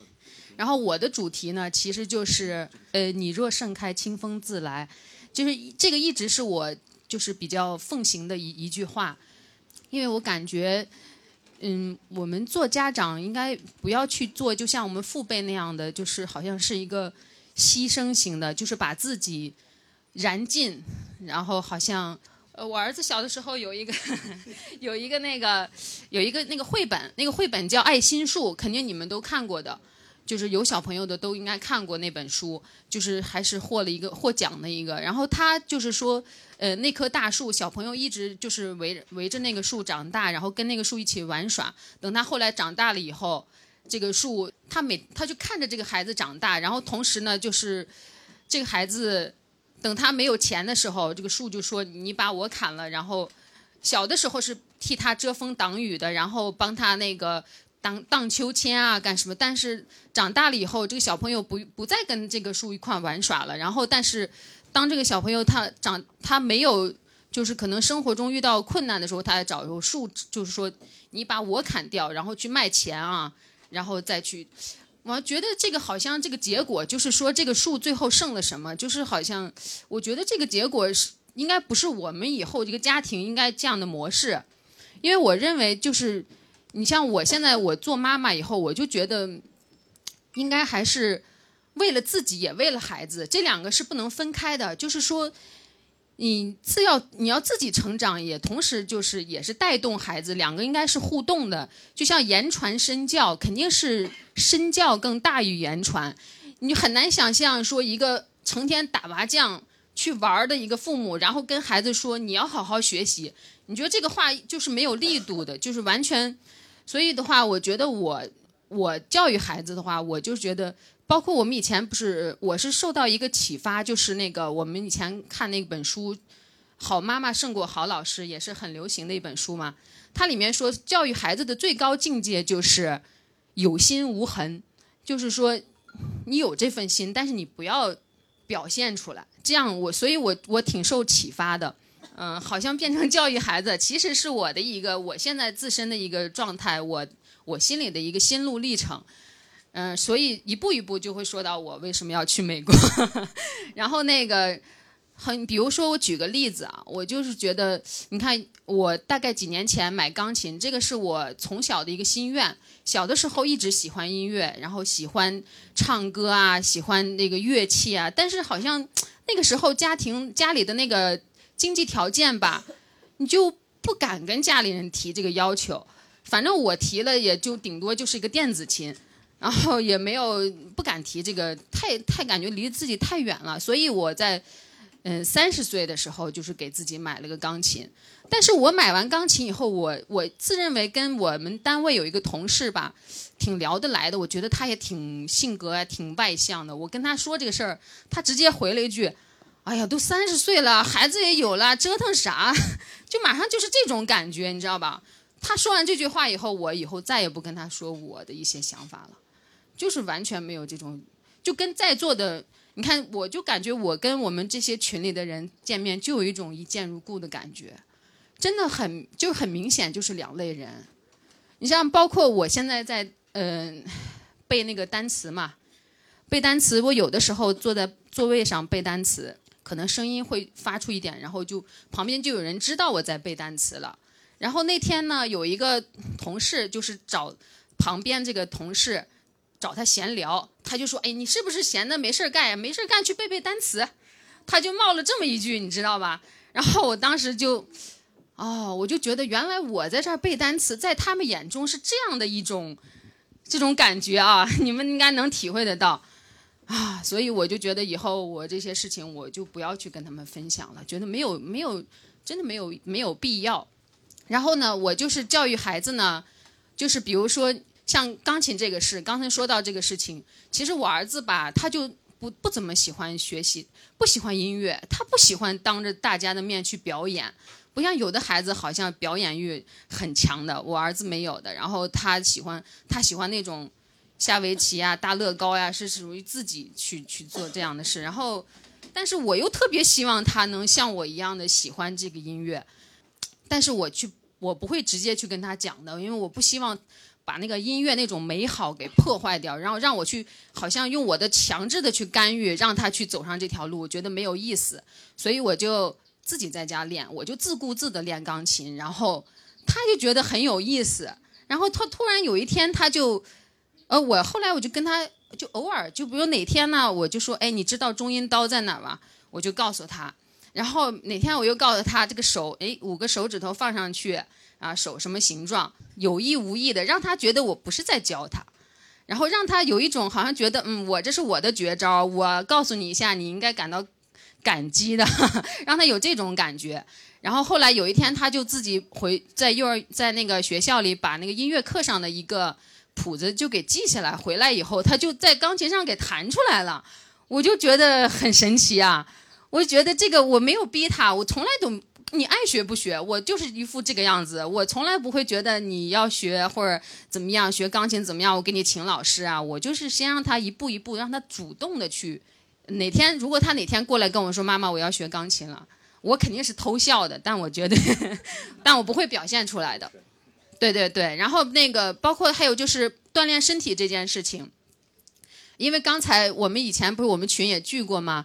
然后贝贝妈妈也说，好像看我比上回瘦一点。其实我我我体重没怎么变，但是我一直在坚持跑步。我已经跑了大概三十几周了，就是那个月跑圈，它会连续的给你那个奖章嘛。我现在是连续三十五周嘛。我我从来没有这么坚持过一件事情，然后我就觉得好像，因为他现在这个章就每周都会给你更新这个三十五周，你下周再去跑就三十六周。你既然已经 付出了，你不想断掉了，然后就一直就这么跑下去。然后那个我跑完步呢，还要压压腿。然后我儿子也不愿意运运动，然后我就跟他，反正我我不管的。我一到跑步的时候，我要去跑步的。然后呢，我压压腿。所以这个压腿这件事情，我也挺受就是启发的，因为我跑完步以前那个杆儿吧，就大概这么高，基本上大部分人都能压。就是那个杆儿，每次跑完步。那个双杠就是好多人，老太太呀、老头儿，就是年轻的都有，然后他们就会在那块压腿，大家就好像这一排这一侧面就有三四个人在那儿同时压，然后前两天突然就这个杆儿就给换新的了，可能他隔几年就要换一下，换成新的了，那个杆儿就比我 比我高了，这么高了。然后那天换完了以后，我就去试了一下，我就死活抬不上去。哎呀，然后我就当时就觉得，哎呀，这一项乐趣没有了。然后呢，其实这个也促进了我。然后那天有一个，就前一阵子不是大家分享一个那个叫“腿长了不起”啊，然后“腿长了不起”，看过那个短片没？就是，然后最后一个人就直接放了一个一字马嘛，对吧？然后最后一个人就腿长了不起，咔一个放一个下一个一字马。然后我回去给我儿子看着，我们俩就笑笑完，我就说：“妈妈过一阵子也也给你来个一字马。”然后后来我就在家正好也买了一个那种体育的健身的一个东西，可以压腿的。我的目的是压腿的，给他们是用做那个引体向上用的。然后然后那个我就压腿。我就一点儿点儿压压压，然后就压了也其实没几天，因为我之前也已经压到这么高了嘛。后来我就压没没压几天以后，我再去体育场，那个杆儿我就能 我就能抬上去了。然后我发现旁边的老头老太太他们上不来了，然后就我一个人在这边。我居然有一种，我就觉得好像你有你你做一件事情，你只要稍微坚持一点点，稍微多付出那么一点点。你就会发发现，就把一就会甩掉一批人，然后这个时候你就觉得这个杆儿真的没有那么拥挤，而且你很你就那种成就感啊。然后我就跟我儿子就是说，然后我每次最开始那个杆儿高了，我也跟他说，哎呀，我说这个杆儿高了，我这个上不去了，我得努力啊。然后后来我就压了几天以后又能上去了，我也跟他分享，我就希望通过我的这种这个感觉去分享给他。而不是我具体告诉他你第一步要做什么，你今天要做几道题这样的，所以，嗯，我觉得还是挺有效果啊。所以这个就是你你若是你若盛开，清风自来，真的这个东西，你真的你说有些人真的就他一辈子有人就说他很好命啊，他他怎么就那么倒霉啊？我觉得这个东西并不是。真的就谁就是倒霉的，谁就天生就是好命的，这个就是有一些深层次的内因在里边的。其实大家可以看，你看今天我们在座的人一分享都很有料，都是对生活就是首先很有激情，爱折腾，还有就是好像比较还是心态比较 open 的啊。所以我觉得这个真是不是一，就是大家就是一样的人才能走在一起。没怎么准备，不好意思。谢谢风华流沙，我们期待你的压腿照。好，接下来下回分分享一字马。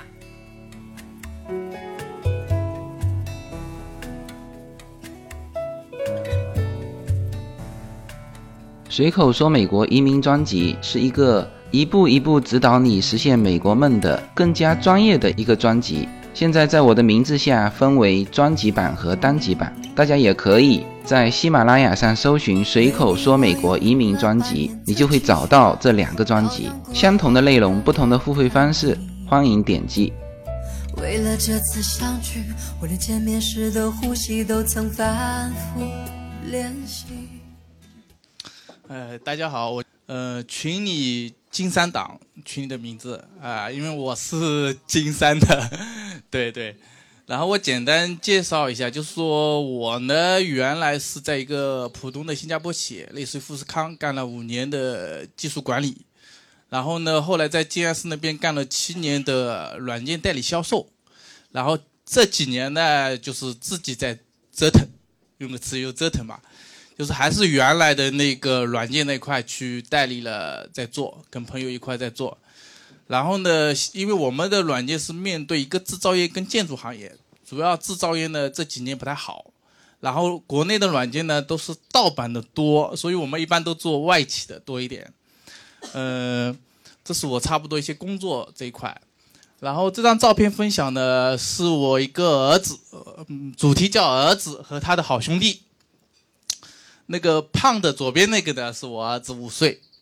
呃，那个右边那个呢，是他小区里面，而且幼儿园的同学，然后他们一直在一块儿。他宁愿不在家里，也要跑到他那个那个小伙伴的家里去玩。然后呢，我其实是那个独生子女，然后我现在孩子也是一个，所以我有一个心结呢，是我从小很羡慕人家兄弟姐妹很多的那种大家庭。然后当初生孩子的时候，其实我们也有第二个孩子，但是我老婆还是坚持不要，然后呢，家里人都反对，所以我其实刚刚才那个一样，就是有想过也去以后领养一个孩子，有这个想法啊，我也想过这 这样的一个想法。就是说，因为我自己出来做的时候呢，我感觉到一个就是一个孤独，就那个那个自由军说的孤独，在自己去做的时候，不像以前在企业里做的时候，它是有个平台，有些资源。等你自己做的时候，什么都是自己，你对那个政府啊、一些机构也好啊、市场也好啊、啊管理也好啊、员工也好，各方面都要去自己负责。所以那时候碰到困难的时候，想的都是。如果有，因为跟父母一般都说的好，不会说不好，所以有一个兄弟姐妹或者那个的时候，感觉那种感觉就是，就是有这个心结在，啊，所以以后我自己的孩子的时候，我自己也在想，就是因为做爸爸了之后，也自己碰到那些问题的时候，也想以后的孩子是怎么样的，然后包括也想到的是以后他的教育是怎么样的，所以这个作为父亲了之后就想很多，然后。关注自由军应该也是在两年多前，可能我办那个美签的时候，跟朋友一块去自由行去美国那个自驾的时候，但没成行，因为他那个档期行程问题，没到现在一直没成型，啊，然后关注了之后也一直听，然后我的感触是这样，当初是可能因为旅游这种的时候关注了自由军的这个节目，后来听听听呢，我感受他自己一个人在那个国外的时候那种向上的精神。碰到困难，我我能我自己体会到的哈，就是有一种，就是说要去做，然后坚持去做，还有那个很多人可能有会有一些不同的声音，但是他可能自己去，我我我我就是很欣赏这种精神。有一点就是说，可能他关注这个成长，这个家庭的成长，就一步一步家庭的成长。那我感觉有一点有一种那种隔壁邻居的那种感觉。就一直听一直听的时候，感觉我在看着他的一个孩子慢慢长大，工作节目做的怎么样啊？就是有这种的感觉。就是我我也关注那个徐静波讲讲中日那种文化，那你这边是中美那种文化。然后那高晓松的节目我也经常听，他就是一些文化啊，然后那些呃旅游也瞎扯的那些我也都听。啊，我就那还有一些就是讲其他欧洲一些文化的时候，我就。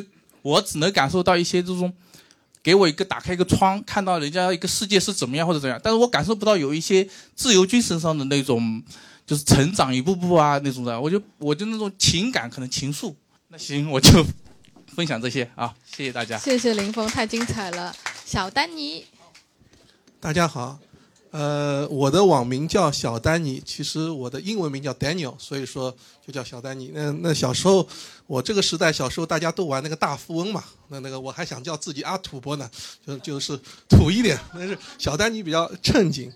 然后这里呢也是先感谢那个自由军，然后真的是因为我因为排期的原因，所以说。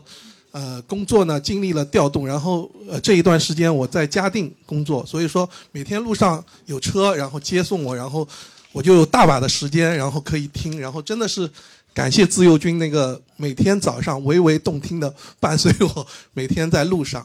然后第二个呢也是非常荣幸，就是说见到大家，然后真的是物以类聚，人以群分。我觉得，呃，首先我告诉自己，包括我告诉我的女儿，我们要学会孤独。怎么来更好的处理孤独，然后同时啊能够有志趣相投的朋友，那是一个非常荣幸、非常高兴的事情。呃，关于这个照片呢，我想呃特别分享一下，就是说这个是我二零一五年去南极拍的一个照片，然后这个是背景是在南极的科考站，然后当时去的时候呢，我当时坐的那那艘船呢。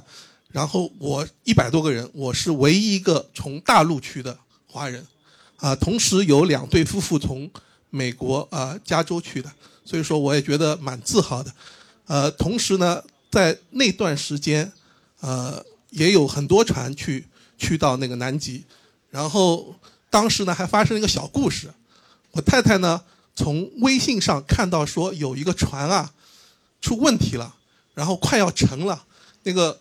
发动机舱着火了，然后有人就必须要到那个 救生船上待了二十四小时。他当时就非常非常的着急，然后就用卫星电话给我打电话。那刚开始呢也打不通，那后来呢到第二天他才打到我的。所以说呢，就是想分享给大家，就说其实我在那条船上碰到很多啊朋友，他们去南极的，就是去年去了，然后船期不行，因为天气原因改期的非常多，或者说我当时碰到的。之前就说我是二十五号上船的，二十四号上船的那个船，本来我有个朋友当时说一起的，他已经买到一个叫 Last Minute 的那个船票，然后我说恭喜他，因为那个船票只要四千多美金就可以了，然后那个船就没开，所以说，所以说我觉得去了南极以后，真的是感觉整个是人的身心啊各方面得到一个很大的一个提炼，我觉得真的是。在那个环境当中，有美的时候，有太阳高照的时候，但是也可能过两个小时就是冰天雪地，真的是冰天雪地，可能你五米都看不见这种情况，啊，这是我想分享的。然后呃，谈谈我个人的情况呢，就是呃，包括结合这次的分享，我想分享三个关键词，啊，第一个就是未知。就说，其实我们处在这个环境当中，我们从一生下来，包括我们上学，包括我们经历各种职业变化，都会从未知到已知的这样过程。但是，大家是不是有这个想法，说我打破这个已知，再回到未知？就是第二点，我能不能做出改变？就是我第二个分享一个关关键词：改变。因为要做出这个改变不容易，非常的不容易。然后第三个就是。想说这个关键字就是挑战，因为你你面临的很多的又是回到物质，你能不能接受这个挑战？结合我个人的呃工作经历啊，然后呃这接近二二二十年左右的这个工作经历，我想简单说一下我个人的情况，就是说我是九八年大学毕业的，然后当时呃我们学校接近有三分之一的人去了美国，然后我呢。也考了 GRE，我应该说把所有的出口考试的事都考了一遍了，然后我也考了 GRE 了，然后分数也是还可以的，然后也有条件，但是因为因为各种原因，就是没有去成美国。然后刚才在跟一个嘉宾在聊的时候，就在说，就说到底是去好还是不去好？那可能我的那些同学们，他们有的去了就在实验室刷瓶子，那有些人呢现在。早的回来的已经成为我们学校的啊教授的，甚至是，呃硕士生导师了。那那那我我是走的另外一条道路嘛。然后我一直都是在外企里做。然后外企呢，曾经呢，呃有一度呢，我们公司的总部在澳洲，然后我就又去考了雅思。我说，哎，公司有没有 transfer 的机会去去澳洲？那也是一个非常好的一个地方，人很少。但是呢，也是因为啊，零七年。各种哎，我我真的是九八年的时候是我是大学毕业，然后是金融危机，零七年的时候又是一个又是一场金融危机。本来就是说我的老板已经把我升到一个比较高的职位，然后已经 promise 有机会了，然后哎发生一些变化，然后就又又因为这个原因又又给耽搁了。所以说到一四年的时候，我觉得那个那个机会已经虽然 promise 在那个饼掉在前面，但是好像已经很难看见了。啊，我就自己做了一个决定，说要移民美国。啊，就像刚才一位嘉宾说的，我不光是考虑孩子的问题，同时也是考虑自己。因为当时一四年的时候，我曾经有去过加拿大，啊，去过我的朋友家里，然后也经历了很多，比如说去梦莲湖开船，然后去实弹射击，真的是啊非常向往那个生活。所以说我当时在呃多伦多也有一个朋友，是一个。万科的，然后一个高管，然后他他带着家庭，啊，然后在那边生活，我觉得也是我非常啊向往的，啊一种生活。所以说，呃，在今天我已经经历了将近啊很长一段时间的排期，也不知道未来的排期会怎么样，会不会有一些什么其他的政策的改变。但是我想说的是，对我一个上海人来说，我从出生在上海到现在为止，我是。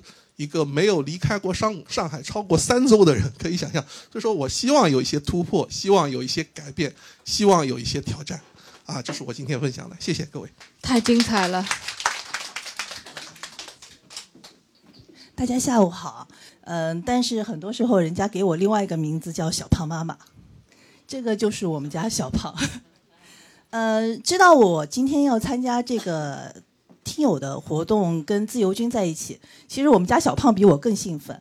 呃，我们家先生和小胖呢，就是一大早就跟我特别视频了一下，跟我说一定要带到这个问候，就是跟自由自由军说一声，呃，那个说声好。呃，可能。因为刚才自由军一直在忙，所以就在这里就直接直接就跟您说声好，是我们家先生和和小胖要和要让我带到这个问候，啊，嗯，是那么其实就是我看我们群里面这些大咖们啊，都特别能折腾，但对我来说，我是一个特别不想折腾的人。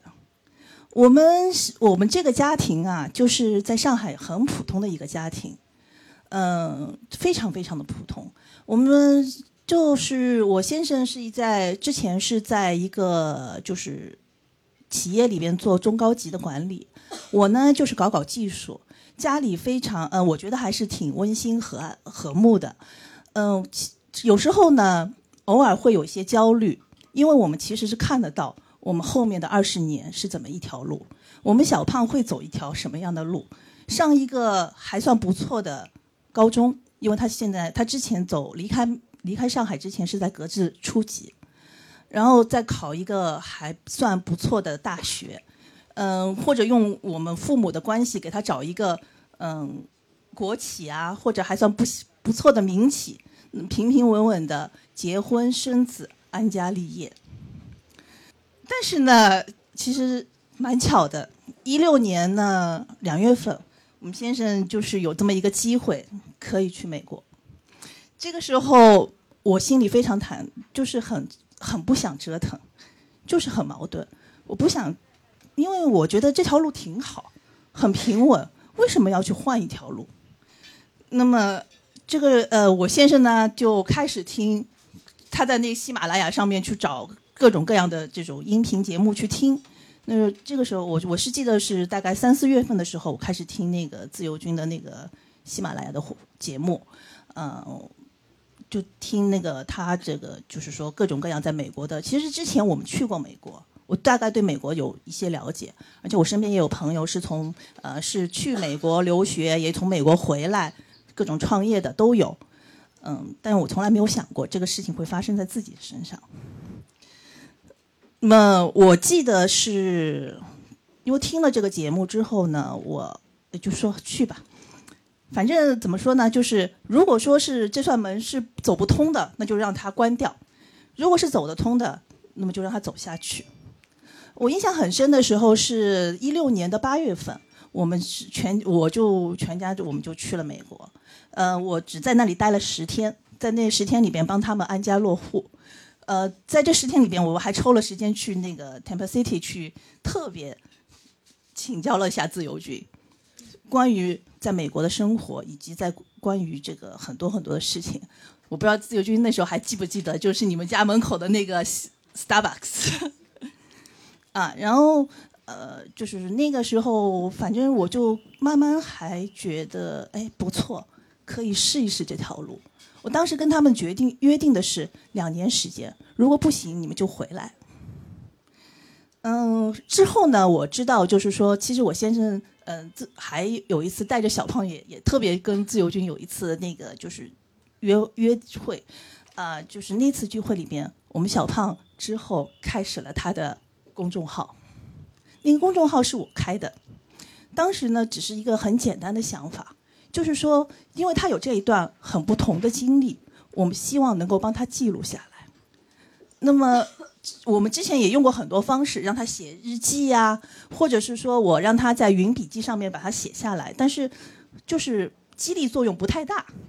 嗯，后来我一个身边的朋友就说：“哎，你看看，给他开一个号，让他就在上面写，有人看了可能有就有鼓励了。”嗯，我记得就是说最初的时候，他的粉丝就就六个人，我们全家的一家子。然后呢，我们跟他说，呃，因为那个时候其实公众号里边有打赏功能，我说你的零花钱就是从那里出，你写的好，我们就爸爸妈妈就给你打赏。呃，现在呢，我告诉大家，我们小胖大概有八百多个，这这个这个有人关注了，虽然不多，但是我觉得从六到八百是他的一个飞跃。那么回想呢，这个这一一年多的那个我们小胖在那个美国的一个生活，这张照片我为什么放上来？其实是这是在他在圣诞节的时候。呃，跟我们另外一个朋友一家子，我他爸爸带着他，嗯，去了新墨西哥的那个国家公园。就是在这一年半的这个生活里边啊，通过生活学习，小胖发生了非常大的变化。他从一个在上海就是低头写作业，没有什么时间锻炼身体的那个白白胖胖的小孩子，变成了一个高高大大、有有。黑黑的还挺壮的那个小伙子，他可以在家里帮他爸爸准备一日三餐，他可以为了赚十美金帮他爸爸洗车，他也参加了很多很多的社团的活动。嗯，我刚刚收到我们家先生，呃，就是早上视频的时候，我们家先生还专门发了一份，就是他参加的一个呃社团，是中美文化的一个小孩子的那个社团，嗯，他会在。这个尔湾的一个春节晚会上面，嗯，做主持人，然后所有的串台词都是他写的，呃，那个海报也是他，他就是说他去做出来的。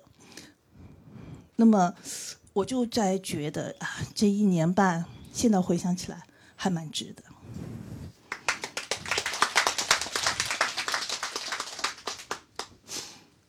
嗯，怎么说法呢？从一个，我觉得这个折腾，其实就是说，自由军给了我们一个很好的题目，就是活成喜欢的那个自己。我们生活在我们其实大家怎么说？我至少觉得我很普通。我生活的这个十二十四小时也好，每天的这个一周五天的工作也好，都在做一些很平常、很普通的事情。但有时候呢，我们会有一些小小的想法，会希望自己。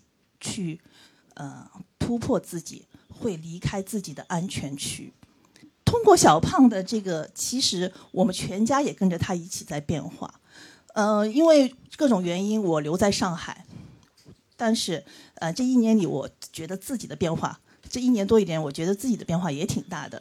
我从一个单单的只是一个技术型的人，开始了，开始了承担了一部分管理工作。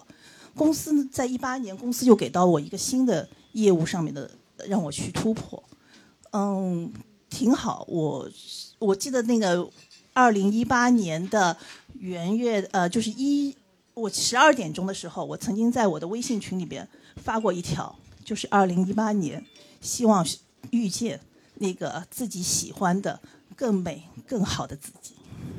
以上就是我的分享，谢谢大家。呃，最后祝大家那个新春快乐。讲的太好了，来公布一下你儿子的微信那个公众号，我们公众号就是那个小胖游学。好，行，接下来马子金，马子金。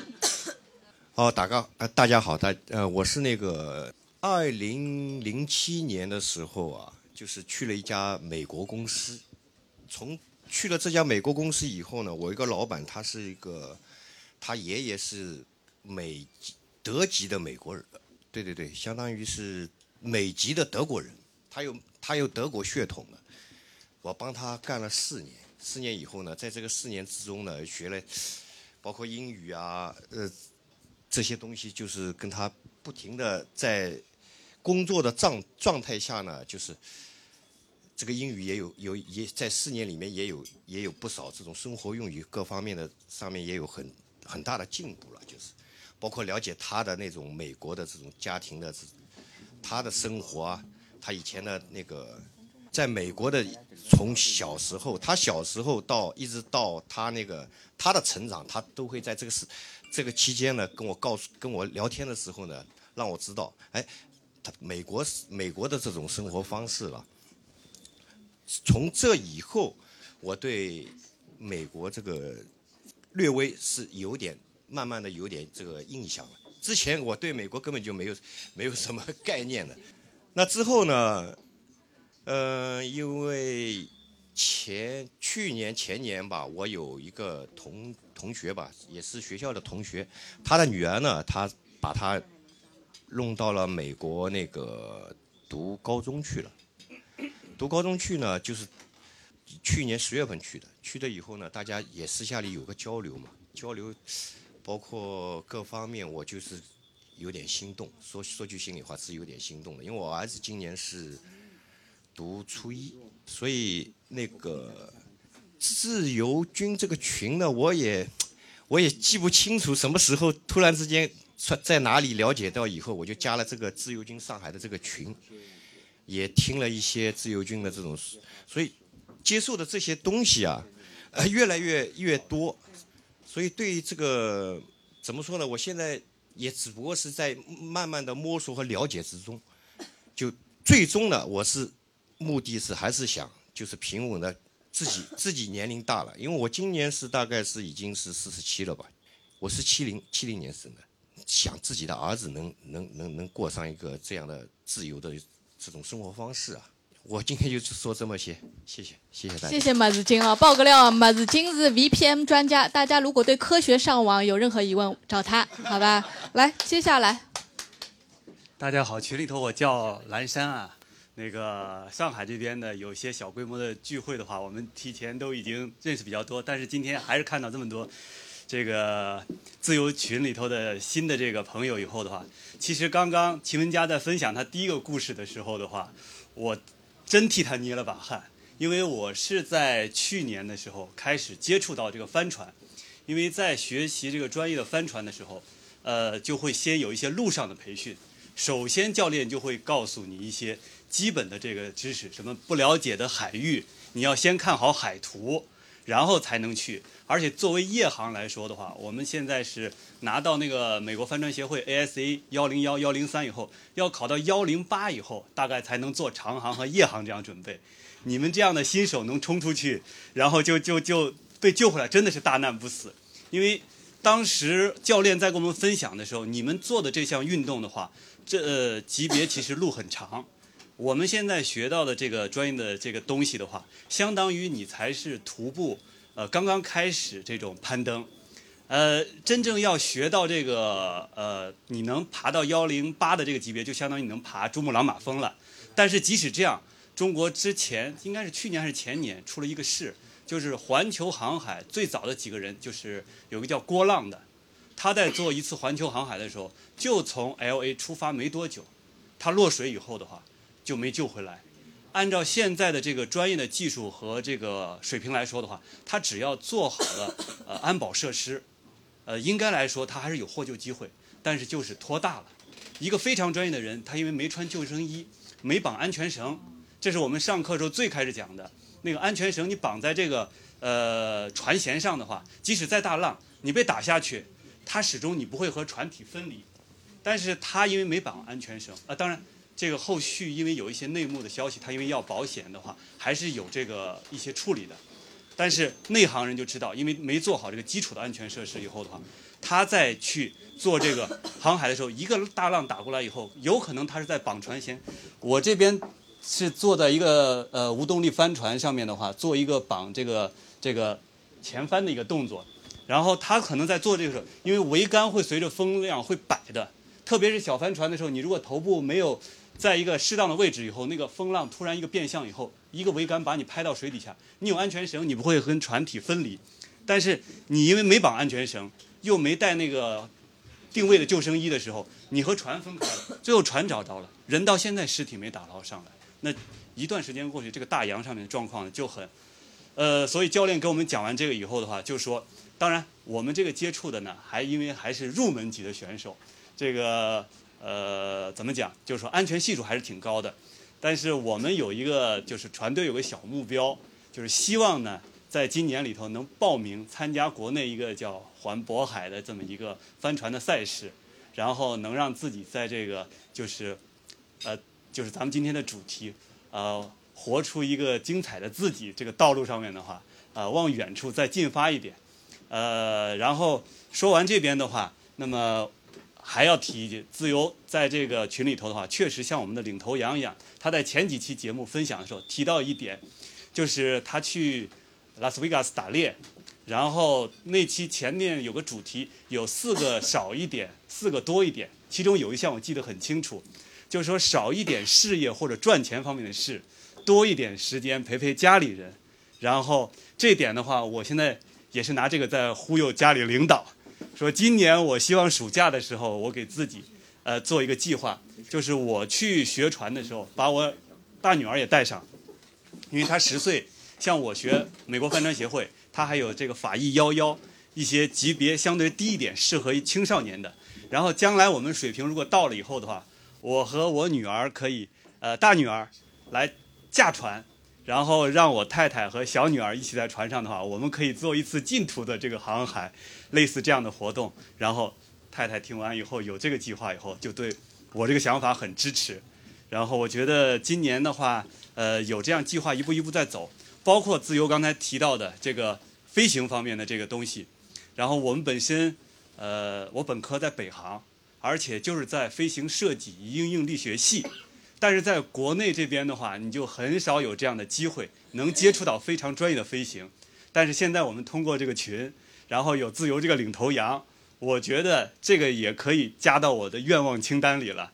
然后包括他说的这个，咱们不一定战斗机嘛，考虑到还要给自己这个安全有个保障的话，起码螺旋翼的飞机，我们有机会的话，可以也到美国去找自由一起去体验一下。好，我想今天我的分享就先到这儿，谢谢大家。好，我们海陆空都有了。哎，安娜。为了你的承诺，我在最绝望的时候都忍住不哭泣。陌生的城市啊，熟悉的角落里。也曾彼此安慰，也曾相拥叹息，不管将面对什么样的结局，在漫天风沙里望着你远去，我竟悲伤的不能自己。多盼望送君千里，直到山穷水尽，一生和你相依。